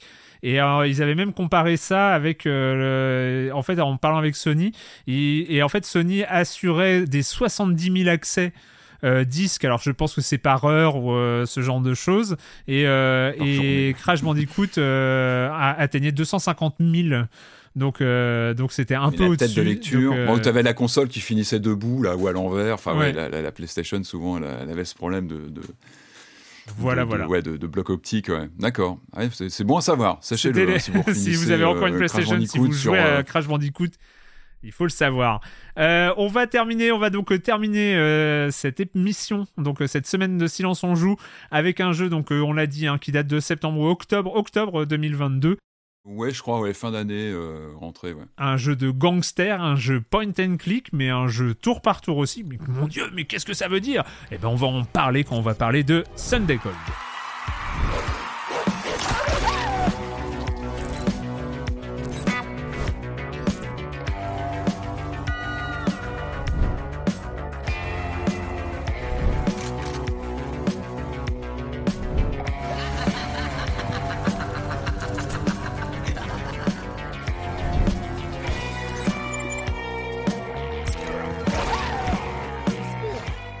Sunday Gold, un jeu à l'ambiance gangster qui s'assume comme gangster avec du braquage, avec ce genre de choses. Un jeu euh, signé Becom, un studio euh, québécois euh, entre Montréal, Québec et, et- autres. On va incarner Frank, euh, Sally et Gavin, un trio de choc pour des opérations de braquage entre autres. Euh, Patrick, pourquoi est-ce que tu nous l'as conseillé ce jeu Euh, bah, moi, je suis toujours c'est, euh, Team 17. C'est une vieille oui, boîte anglaise aussi hein, qu'on connaît depuis les années Amiga. J'ai pas donné l'éditeur, mais effectivement. euh, voilà, c'est c'est, c'est l'éditeur, hein, ouais, bien sûr, Team 17. Donc je suis toujours un petit peu le- leur actu. Et c'est vrai que ce jeu, il est sorti, il n'a pas fait énormément de bruit. Mais alors moi, c'est- en fait, dès que j'ai vu les captures d'écran, j'ai craqué en fait. Parce qu'il y a une, le jeu déjà, il a un style visuel euh, assez singulier. Je sais pas comment. moi, moi, je pensais à du Serge Clair sous, sous Exta. Euh, je pensais à du Serge Clair avec des, des effets complètement euh, hallucinatoires. Euh, on a une ambiance très comics, euh, même dans, le, dans la mise en scène. On a des effets de split screen dans tous les sens. On a vraiment, euh, vraiment les mécaniques de, de, de mise en scène Mhm. comics qu'on connaît bien en jeux vidéo. Et, et Et ça sur, marche la, très bien. et sur la colorimétrie, ambiance- sur la colorimétrie, pour ceux que ça, ça rappelle, c'est ça rappelle un peu Disco Elysium, enfin dans dans, dans ces Alors palettes oui, dans graphiques en fait. Ouais, Mais, dans, dans l'esprit aussi, il y a un esprit Disco Elysium qui est là. Et je parlais Serge Clair, mais du coup, on a des proportions, des personnages avec des proportions très angulaires, Ouais. très exagérées, et un style visuel, mais Ouais, qui te c'est pas mal pète à la comme figure. comparaison, Enfin, hein, Serge Clair, ouais. euh, je trouve que le, le jeu, il a vraiment un côté, il te, il te fout une bonne baffe quand tu le lances avec euh, bah, ces persos qui ont des gueules cassées. C'est qu'on est, bon, c'est étonnant, c'est un, studio québécois. J'aurais juré que c'était des Anglais qui avaient développé ça parce que on a, on a vraiment euh, cette culture street euh, anglaise, très années 90, avec euh, ces persos avec des gueules cassées, euh, mais très attachants, qui ont des vraies personnalités. Euh, des persos marginaux qui parlent en argot, euh, mais, mais qui accrochent tout de suite l'attention. Quoi. Donc l'univers, on est dans les années 2070. Euh, on suit, on va suivre deux personnages principaux, puis un troisième qui les rejoint, euh, euh, qui vont, qui vont partir comme ça dans un casse. Évidemment, l'image du casse appliquée à, du, l'univers anglais, on connaît bien. Enfin, moi, je pense, on pense tout de suite tout ça dans les, aux univers des, films de Guy par exemple. On a vraiment ce côté, ce ton bi- bien particulier qui- qui marque l'esprit tout de suite. Et puis, surtout, pourquoi, pourquoi je vous parle de ce jeu aujourd'hui, c'est que la proposition est très intéressante, je trouve. On est dans cette... euh, dans cette grande vague dont on parle quasiment toutes les semaines en ce moment, de, euh, de cocktails de genre euh, qui s'agglomèrent dans des sortes de composantes cocktails comme ça qui, se, qui essaient de, de, de redéfinir euh, de, de- des propositions nouvelles à partir de schémas qu'on connaît bien. Donc je m'explique, la base du jeu, lorsqu'on lance une partie, on est sur du point and click mixé avec de l'escape game, de l'escape game, on va dire, avec donc euh, un rapport à, à- comment dire à l'univers de jeu qui se présente dans des dans des, dans des pages graphiques très LucasArts hein, avec euh, ce, je vous disais avec en plus cette euh, cette patine visuelle très singulière. Euh, souvent avec en plus des angles de caméra assez euh, assez euh, qui font très caméra de surveillance qui, Ouais. qui surplombent comme ça l'écran de jeu donc c'est ouais, y, il y a une vraie trouvaille visuelle en tout cas matinée de combat tour par tour, donc avec des mécaniques de, de lorsqu'on affronte des personnages de, bah, de, de, de, de- de RPG, de etc. JRPG, avec, hein. euh, enfin c'est vraiment, euh, c'est vraiment oui. du JRPG quoi. on est sur du Final Fantasy lorsqu'on Ouais. rentre en conflit avec des personnages, avec euh, bah, toute la, la- la mise en scène qu'on connaît, euh, le, le- le tour par tour, les gros plans, euh, les effets visuels un peu exagérés lorsqu'on lance un super coup, etc. Mais même, ce qui est intéressant, c'est que même la mécanique point and click elle-même intègre euh, la logique tour par tour, puisque en fait l'action euh, se passe avec des points d'action pour chaque personnage et on va qu'on va utiliser euh, bah, en, allant euh, ouvrir une porte, euh, récupérer un objet, ça prend un point d'action ou plusieurs selon si on voilà si on fait appel à une action plus ou moins complexe, qui fait que on va arriver à la fin d'un tour et hop on enclenche fin du tour comme on le fait dans tous les jeux du genre et hop ça va laisser en général la place aux actions des ennemis, c'est-à-dire des antagonistes qui vont aussi ou vont pouvoir survenir, arriver dans la pièce où on est, où voilà on devine en tout cas qu'il se passe des choses autour de nous. Donc on a cette mécanique, on a cet aspect RPG avec euh, euh, un inventaire à gérer, des caractéristiques d'évolution, des armes qu'on va faire évoluer. Donc tout ça s'agglomère à cette, euh, on va dire, cette mécanique centrale de point and click. Et là-dessus, on rajoute en plus des mini-jeux qui viennent comme ça vrai. un petit peu animer, euh, animer euh, la partie avec euh, du piratage de coffres, euh, Mastermind. des- des- du, du, du, du cassage de... Parce qu'en fait, on a des grands archétypes hein, dans les trois principaux personnages. Donc on a Franck, qui est le, le héros, qui lui, qui est, qui est un petit peu le, le personnage qui a, voilà, qui, a, qui a beaucoup de chat, etc. On a Sally, qui joue le rôle du tank. C'est rigolo Ouais. d'ailleurs, c'est elle le tank, c'est elle qui va vraiment avoir la puissance pour, pour démolir ou dé- déplacer un, comment dire, déplacer un passage, etc. Et puis on a euh, Gavin, alors lui qui est le bidouilleur informatique, qui lui, euh, d'ailleurs, enclenche l'action, parce que lui, en fait, il a été euh, viré d'une boîte, et puis il lance nos, nos, nos, compères dans une exploration des, des, bureaux de cette boîte, dans cette dans cette Angleterre dystopique, un peu, un peu glauque, un peu, un peu lugubre, où il y a des, des, des, combats de chiens cybernétisés. Et lui a une revanche à prendre et il les emmène là-dedans, dans cette, dans cette tour. Euh, et on va découvrir qu'il se passe des choses pas très très euh, recommandables là-dedans. Ce qui est intéressant, c'est qu'on est dans cette thématique qu'on suit depuis des années de questionnement du point and click, c'est-à-dire comment on fait évoluer cette, euh, cette catégorie qui date maintenant depuis de, longues années, qui, n'hésite pas parfois à intégrer des mécaniques d'autres genres. On avait eu Gods Will Be Watching aussi, qui questionnait ces questions de tempo dans le, dans le point and click, hmm. comment je donne une pression à un genre plutôt esthétisant en général, plutôt posé, eh ben on va on essaie d'apporter des thématiques de tempo, euh, de temps limité, etc. On a vu The Council aussi il y a quelques années qui amenait euh, euh, toute une composante RPG aussi. Et ben là, on est vraiment sur un, une proposition intéressante en dehors de, je le disais, ce visuel qui est vraiment détonnant et qui marque tout de suite. C'est qu'on a cet enrichissement par des mécaniques comme ça complémentaires et qui, qui fonctionnent bien globalement. Moi, je trouve qu'il y a vraiment une, il y a une énergie visuelle comme on l'a comme on l'a dit, mais il y a aussi une énergie dans le gameplay avec euh, des trouvailles aussi. Il y a des trouvailles, il n'y a pas seulement une agglomération comme ça de surcouches, il y a aussi des trouvailles que je trouve intéressantes. On a par exemple, euh, là c'est plutôt le pan RPG, on a par exemple le sang-froid à gérer des personnages, avec lorsque notamment Gavin pète les plombs, parce qu'on sent que Gavin il est un peu limite, hein, le, garçon, il est déjà physiquement, on sent qu'il est, qu'il a bien vécu, il, est, un peu fatigué, et, euh, et très vite il perd son sang-froid, et du coup c'est très bien foutu à l'écran parce qu'on a des on a des stimuli à l'écran, on a même des voix qui apparaissent euh, visuellement dans le dans l'écran de jeu avec euh, euh, des, des, mots, des, du stress qui apparaît. donc il faut gérer son sang-froid, sinon il peut faire n'importe quoi. C'est un électron. Il y a ce côté électron libre du personnage. Donc là, ça renvoie évidemment à un côté très Tarantinoesque euh, du, de l'ambiance, c'est qu'un personnage qui peut se retourner contre ses, ses, ses, ses, comparses, qui peut faire n'importe quoi. Et ça, c'est, je trouve ça plutôt intéressant. Ça apporte une tension euh, supplémentaire. Donc globalement, je trouve que la formule est vraiment intéressante. Il y a une dynamique. Les combats sont super intéressants, sont pas faciles. C'est vrai que c'est aussi peut-être un des, bémols. Il y a plusieurs bémols, mais je trouve que très vite, il y a une montée en en, puissance de la difficulté qui peut être un peu surprenante. Moi, je me suis vraiment, je suis resté pas mal scotché sur un, dans le premier chapitre sur un des combats, même pas le premier combat de boss, mais avant, euh, on commence à avoir des choses sérieuses lorsque bah, on est en plein braquage et puis on se fait repérer et puis euh, on se retrouve. Euh, on, peut bloquer sur pas mal de choses. Il y a, ces combats avec un pic, notamment face à des, tourelles, où vraiment j'en ai vraiment bavé. Il a fallu que je m'accroche, mais bon, on, prend sur soi et puis on soigne son côté, euh, euh, comment dire, optimisation de son inventaire, qui est pas toujours très confort. L'inventaire, c'est qu'il faut aller dans des dans des sous-chapitres du, du, c'est pas euh, voilà, ça demande un peu d'effort et c'est pas forcément une évidence. On peut bloquer un peu là-dessus. Par contre, je, voilà, je trouve qu'il y a des, il y a des mini-énigmes. Je parlais de ces mini-jeux. il y a des trucs qui sont bien réussis. Je trouve que toute la partie, par exemple, Sally, qui elle doit casser un mur ou, ou, pousser une, une, porte un peu difficile, on a un système à la souris de, de voyant. C'est pas bien compliqué. Il faut une sorte de, mini-jeu de réflexe et pas, pas méchant. On, on perd, c'est pas grave. On perd un, on laisse passer une, une, comment dire, un temps de jeu, puis on revient après parce qu'on régénère à, à chaque. Euh, tour de jeu, on régénère ses points d'action évidemment, donc on attend, c'est pas grave. Par contre, c'est vrai qu'il y a des, ces petites énigmes où il faut trouver un code caché, notamment les, les piratages informatiques qui sont horripilants. Vous bah, savez, c'est Mastermind.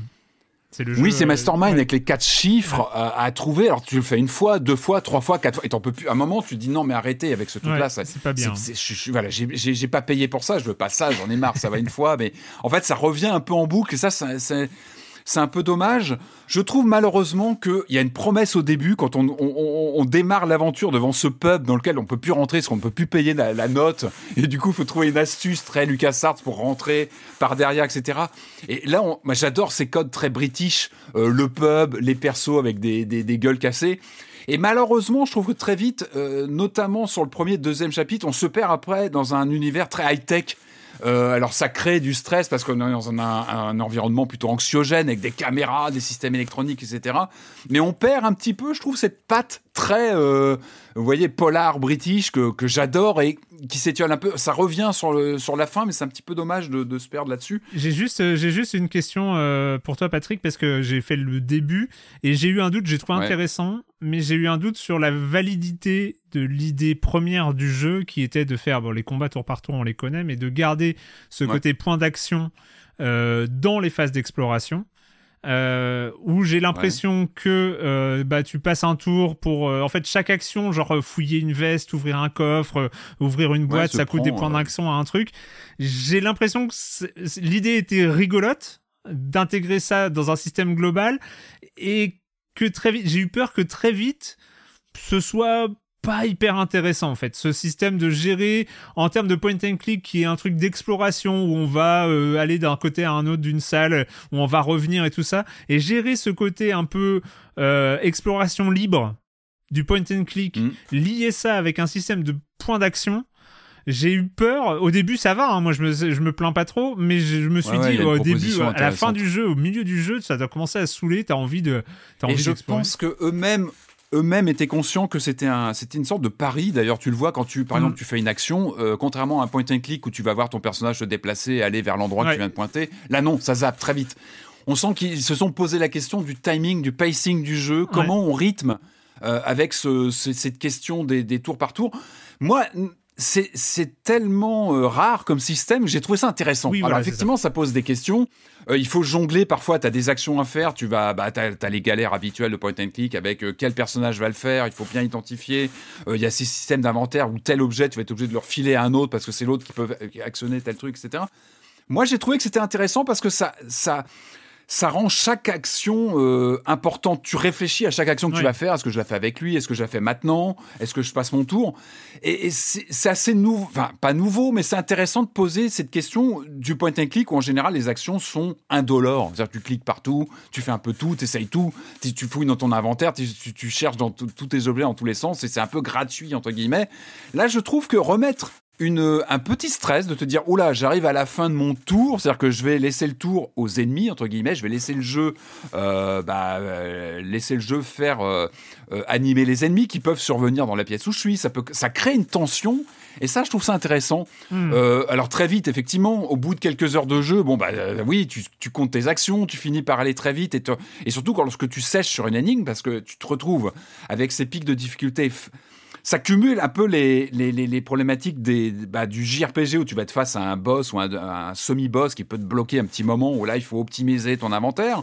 On peut aussi bloquer face à des énigmes qui sont parfois retorses. hein. Il faut très vite le jeu, je trouve qu'il il se montre euh, peu accommodant et bon, c'est un choix qui est plutôt intéressant. Donc tout ça fait que tu as plusieurs mécaniques comme ça qui s'enclenchent, qui font que voilà, tu peux vraiment te retrouver face à des pics de difficulté sur un Ouais. ou l'autre des domaines du jeu.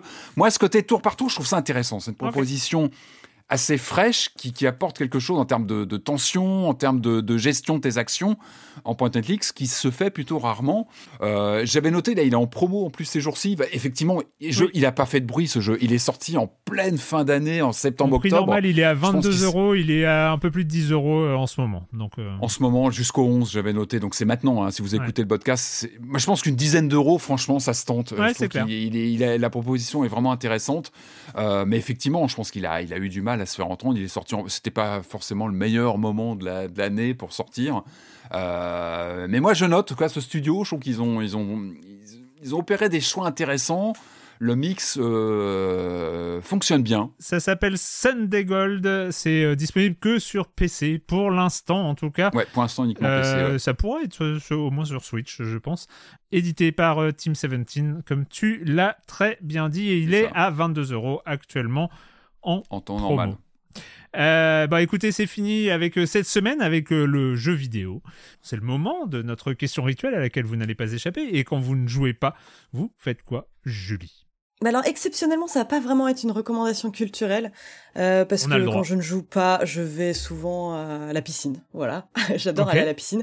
Et j'ai fait la découverte d'un objet dont je ne soupçonnais même pas l'existence. Et dès que j'ai su que ça existait, il me le fallait. Il fallait que je crée au monde que ça existe.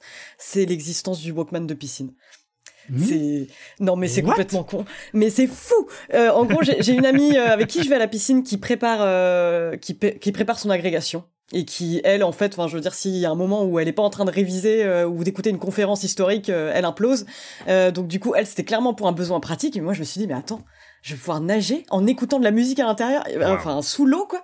Et c'est trop bien. Enfin après, si vous avez un côté un peu monomaniaque comme moi, euh, qui aimait bien faire des playlists selon les occasions, je me suis fait une playlist subaquatique. Enfin c'est et c'est exceptionnel. Enfin vraiment, genre ça a donné beaucoup plus de, de peps à mes longueurs. Et les petits moments de lassitude que je pouvais avoir ça, passé, euh, je sais Ça pas, 20 ouvre un minutes de champ nage. des possibles. euh, C'est trop Ah oui, bien. oui. Qu'est-ce que t'écoutes sous l'eau? J'avais ouais, ça. Rós ou euh, des trucs comme ça, la BO de Subnautica. Sous l'océan, bien sûr, euh, de la petite sirène, enfin ce genre de truc quoi.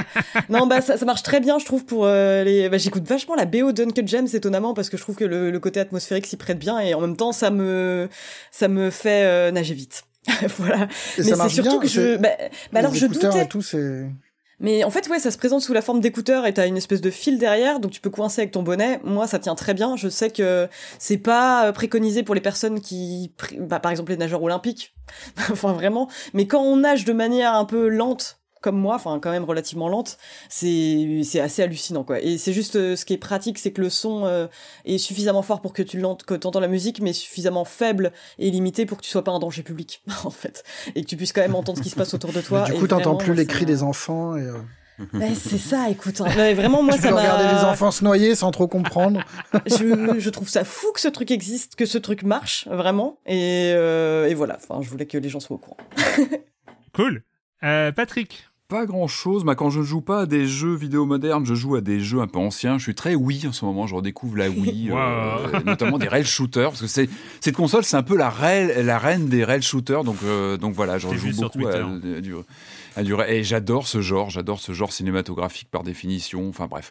Non, sinon, bah, peut-être un peu de SAV de Last of Us, euh, parce que moi, je, n'ai pas vu toute l'intégralité euh, comme Marius euh, en amont. Donc, je découvre les épisodes bah, au fur et à mesure des, sorties publiques, on va dire. C'est vrai qu'on en a un petit peu discuté entre nous, mais là je reviens un peu sur l'épisode 3, moi qui bah, m'avait complètement tétanisé, que j'ai trouvé brillant. Le, je veux pas pas spoiler parce que pour ceux qui qui, qui, ont- qui n'ont pas encore regardé la série, qui, bon, je vous laisse découvrir. J'ai adoré ce focus sur deux personnages, cette pause, le fait de faire une pause dans la narration et et j'ai trouvé ça très touchant. J'ai trouvé moi j'avais eu en fait en sortant de cet épisode, j'avais eu l'impression de voir une série dans la série, d'avoir une narration, une sorte de bulle narrative au sein d'une série euh, plus vaste. Et pour moi, on en avait parlé un peu avec Marius euh, à ce moment. Je lui dis, moi, rien qu'avec cet épisode-là, la série a gagné, quoi. Pour moi, avec cet épisode-là, elle a, tout gagné. Et puis en dehors de ça, même euh, là, j'ai donc j'ai vu le quatrième épisode. Et moi, le truc qui me fascine toujours, c'est le soin apporté au respect même plastique du jeu vidéo. Ce qui est quand même rare, parce que bon, moi, je, suis- euh, toujours intéressé hein, par les, adaptations de, jeux en film. Vous connaissez mes, déviances. Pour moi, le seul qui avait vraiment essayé de faire ça, c'était Christophe Gantz sur Silent Hill, qui avait aussi sûr. essayé de retrouver des, des, des teintes, des, des ambiances visuelles des jeux de Konami. Et là, moi, je suis encore fasciné par, euh, bah, je sais plus, je crois que c'est la, la scène d'ouverture, je crois, du quatrième, où tu as euh, ces, ces, ces, ces raies de lumière sur euh, un, im- un- endroit dans la pénombre avec un peu de végétation et tu te, tu te dis mais ils ont repris exactement les textures, les codes 2, graphiques du jeu. Comment? C'est dans l'épisode 2. Ah, je, je, sais- je crois que c'était dans le quatrième, je sais plus. Je Enfin, ne plus Bref, exactement. moi je, trouve ça assez incroyable, même le respect visuel. Et Mm. en tout cas, ça, ça- je pense que ça va faire autorité dans euh, cet exercice hautement périlleux d'adapter des jeux vidéo en film ou en série. Et, et voilà, en dehors du, du, du brio que j'ai voilà, que j'ai trouvé de cet épisode 3, que, voilà, qui, qui, je trouve euh, va très très haut. Pour moi, ça, ça me. Il y a, il y a- il y a un truc, enfin, ouais, je- la petite parenthèse, désolée, mais il y a un truc, moi, qui m'a fasciné dans cet épisode 4, enfin, c'est que, enfin, je vais faire bref parce qu'on n'est pas là pour chroniquer toute la série, mais, mais c'est juste que c'est vrai que la relation entre Joël et Ellie se construit tellement sur le temps, en fait, dans le jeu vidéo, parce que c'est normal, on dispose de plusieurs heures pour livrer l'histoire, et elle a une évolution que je trouve ultra naturelle dans la série, et justement dans cet épisode 4 où on sent un rapprochement, mais qui se fait de manière je trouve tellement naturelle, alors que dans le jeu on la, on la vit euh, sur une dizaine d'heures quoi enfin, peut-être pas vrai. 5 heures quoi mais j'ai trouvé Non, ça assez fort le même. voilà. Et vous avez vu que le 5, vous l'aurez euh, vendredi soir grâce au Super Bowl. non je savais pas Ah. Vive le Super Bowl. Euh, Marius. Euh, bah moi j'avais, je voulais faire une BD, mais en fait je vais pas la faire tout de suite parce que j'ai aussi un documentaire qui est sur Netflix et qui disparaît bientôt. Je crois que ça disparaît à la fin du mois. C'est pour ça que c'était dans ma liste depuis longtemps. Puis j'ai vu le truc genre euh, attention, ça t'en va. Du coup, je me suis pressé. Et c'est très bien. Ça s'appelle Ni juge ni soumise. C'est euh, l'équipe de striptease qui se reforme pour suivre euh, une juge d'instruction belge qui réouvre un, cold case du début de sa carrière, je crois que c'est des années 90, euh, le meurtre de deux prostituées. Et c'est sordide, drôle, euh, formidable. La, la, la juge est un, enfin c'est vraiment ce qu'on appelle un personnage quoi. La meuf est complètement hallucinante. euh, elle tient tête au, enfin quand elle est. Ce qui est dingue en fait, c'est qu'on assiste à des trucs qu'on ne devrait pas, enfin qu'on pense pas possible à filmer. On a vu les deux pardons, on a déjà vu ce genre de choses, mais là on assiste à des têtes à tête qui sont mais vraiment dingo où la juge engueule les mecs, leur fait des leçons de vie, où l'avocat engueule son, son client en lui disant non mais tais-toi, maintenant c'est entre la juge et moi, tu te tais, tu manges et tu veux pas t'entendre. Il y a des blagues entre la juge et les flics sur euh, la main d'un curé qui a été coupée, qui est mise dans le truc. On voit, on voit la main. c'est, c'est gore. Hein. Franchement, faut être prêt. Enfin, faut, faut avoir le cœur un peu accroché parce qu'ils exhument un corps. On se dit ah bah il va y avoir une certaine décence. Non non, rien à foutre. On voit le corps qui est ouvert, machin. On voit la tête, Ah ouais, la- ouais, la- le visage sur le corps qui est en décomposition. Enfin, c'est wouh, c'est impressionnant. Et, et le plus dingue, et pour la fin, c'est une histoire d'infanticide. Où, alors là, pour le coup, merci, Dieu merci, on ne voit pas le corps, mais on voit la mère qui explique son geste et qui l'explique, mais avec une froideur.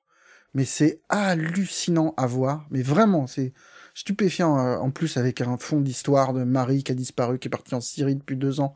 Enfin, c'est bouh, c'est super super fort. Et pour peu que vous soyez client de striptease ou euh, de l'émission Les Pieds sur Terre sur France Culture, c'est c'est vraiment euh, c'est des petits bouts de vie assez stupéfiants quoi. Je l'ai en favori depuis un moment et tu dis qu'il sort en fait, c'est ça? Il va partir Ouais, il dégage du catalogue Netflix à la fin Ah ouais, du mois et bien de le dire parce que dans le genre dans le genre truc chelou euh, et marquant et euh, ça dure une heure et demie deux heures et t'as vraiment envie de bah, tu voudrais avoir une série quoi. Euh, moi, pour ma part, je vous parle d'un livre. euh, Il y, a, des livres comme ça qu'on est trop content. J'avais pas suivi qu'il allait sortir et j'étais, euh, quand je l'ai vu, j'ai fait waouh, trop cool. C'est le nouveau livre de George Cham et de Daniel Whiteson. Qui sont ces deux personnages? Eh ben, c'est les auteurs d'un livre dont j'avais parlé ici même en 2018. Vous ne s'en souvenez pas sans doute, mais le livre s'appelait Tout ce que nous ne savons pas encore. C'était le guide de l'univers inconnu. Et en fait, qu'est-ce qui, qui c'est? Bah, George Cham, c'est le créateur du blog PhD Comics, euh, donc euh, qui est euh, très très très connu, et Daniel Watson, c'est un physicien des particules. Et donc ils se sont alliés comme ça pour faire de la vulgarisation scientifique. Leur premier livre était sur ce comme son nom, le titre l'indiquait, c'était tout ce qu'on savait pas encore, tout ce qu'on, tous ces mystères de, de l'univers. Et là, ils ont fait plus un truc, tout ce que vous avez toujours voulu savoir sur l'univers. Donc c'est un peu plus direct, un peu plus classique, on va dire, comme truc de vulgarisation. Mais c'est toujours aussi bien, c'est toujours... c'est, très cool. Pourquoi est-il impossible de remonter le temps Euh, Est-ce qu'on a un double Bah, quelque si. part Euh, Bah. Est-ce que, est-ce qu'est-ce que, qu'est-ce qui se passerait si j'étais aspiré par un trou noir? Voilà, c'est tout ce type de questions qu'on a déjà lu si on est des habitués de la littérature, euh, de la vulgarisation scientifique. Mais eux, ils le font. C'est illustré par euh, George Cham à chaque fois. C'est avec plein d'humour. C'est, euh, c'est vraiment hyper agréable à lire. Attends, attends, attends, tu, tu, Oui. tu dis qu'on peut pas remonter le temps Non, tu plaisantes. Ah. Sérieux Ah non, mais euh, il l'explique mieux pas. que moi. hein. Je vais pas partir euh, là-dedans, mais le, le, le temps. On pourrait aïe, faire un, un truc sur le temps. C'est génial comme question. En fait, ils ont aussi un podcast euh, hebdo depuis la sortie de leur premier livre, je crois. Donc depuis 2018, il y a plein plein de choses. C'est assez génial ce qu'ils font. C'est en termes de discussion. Donc il y a George, le dessinateur, qui est là à faire un peu le le naïf et tout ça, poser ses questions et Daniel Whiteson qui, euh, qui, qui répond. Leur, leur podcast est vraiment super. Ça s'appelle euh, ça s'appelle Daniel and George Explain the Universe. Donc ça, je vous conseille si vous il faut évidemment euh, comprendre l'anglais. Mais en tout cas, le livre vient le donc leur second livre, tout ce que vous avez toujours voulu savoir sur l'univers, vient d'arriver chez Flammarion et c'est vraiment euh, genre très accessible pour la vulgarisation. Euh, Allez-y, les yeux fermés. Leur premier aussi était vraiment super. Euh, voilà. Et bah écoutez, euh, c'est fini pour cette semaine. Merci à tous les trois pour euh, cette grande aventure.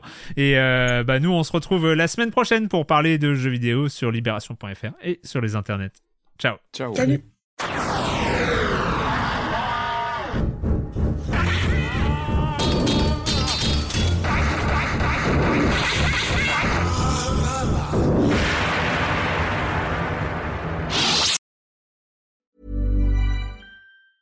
Mom deserves the best, and there's no better place to shop for Mother's Day than Whole Foods Market. They're your destination for unbeatable savings, from premium gifts to show-stopping flowers and irresistible desserts. Start by saving 33% with Prime on all body care and candles. Then get a 15-stem bunch of tulips for just $9.99 each with Prime. Round out Mom's menu with festive rosé, irresistible berry chantilly cake, and more special treats. Come celebrate Mother's Day at Whole Foods Market.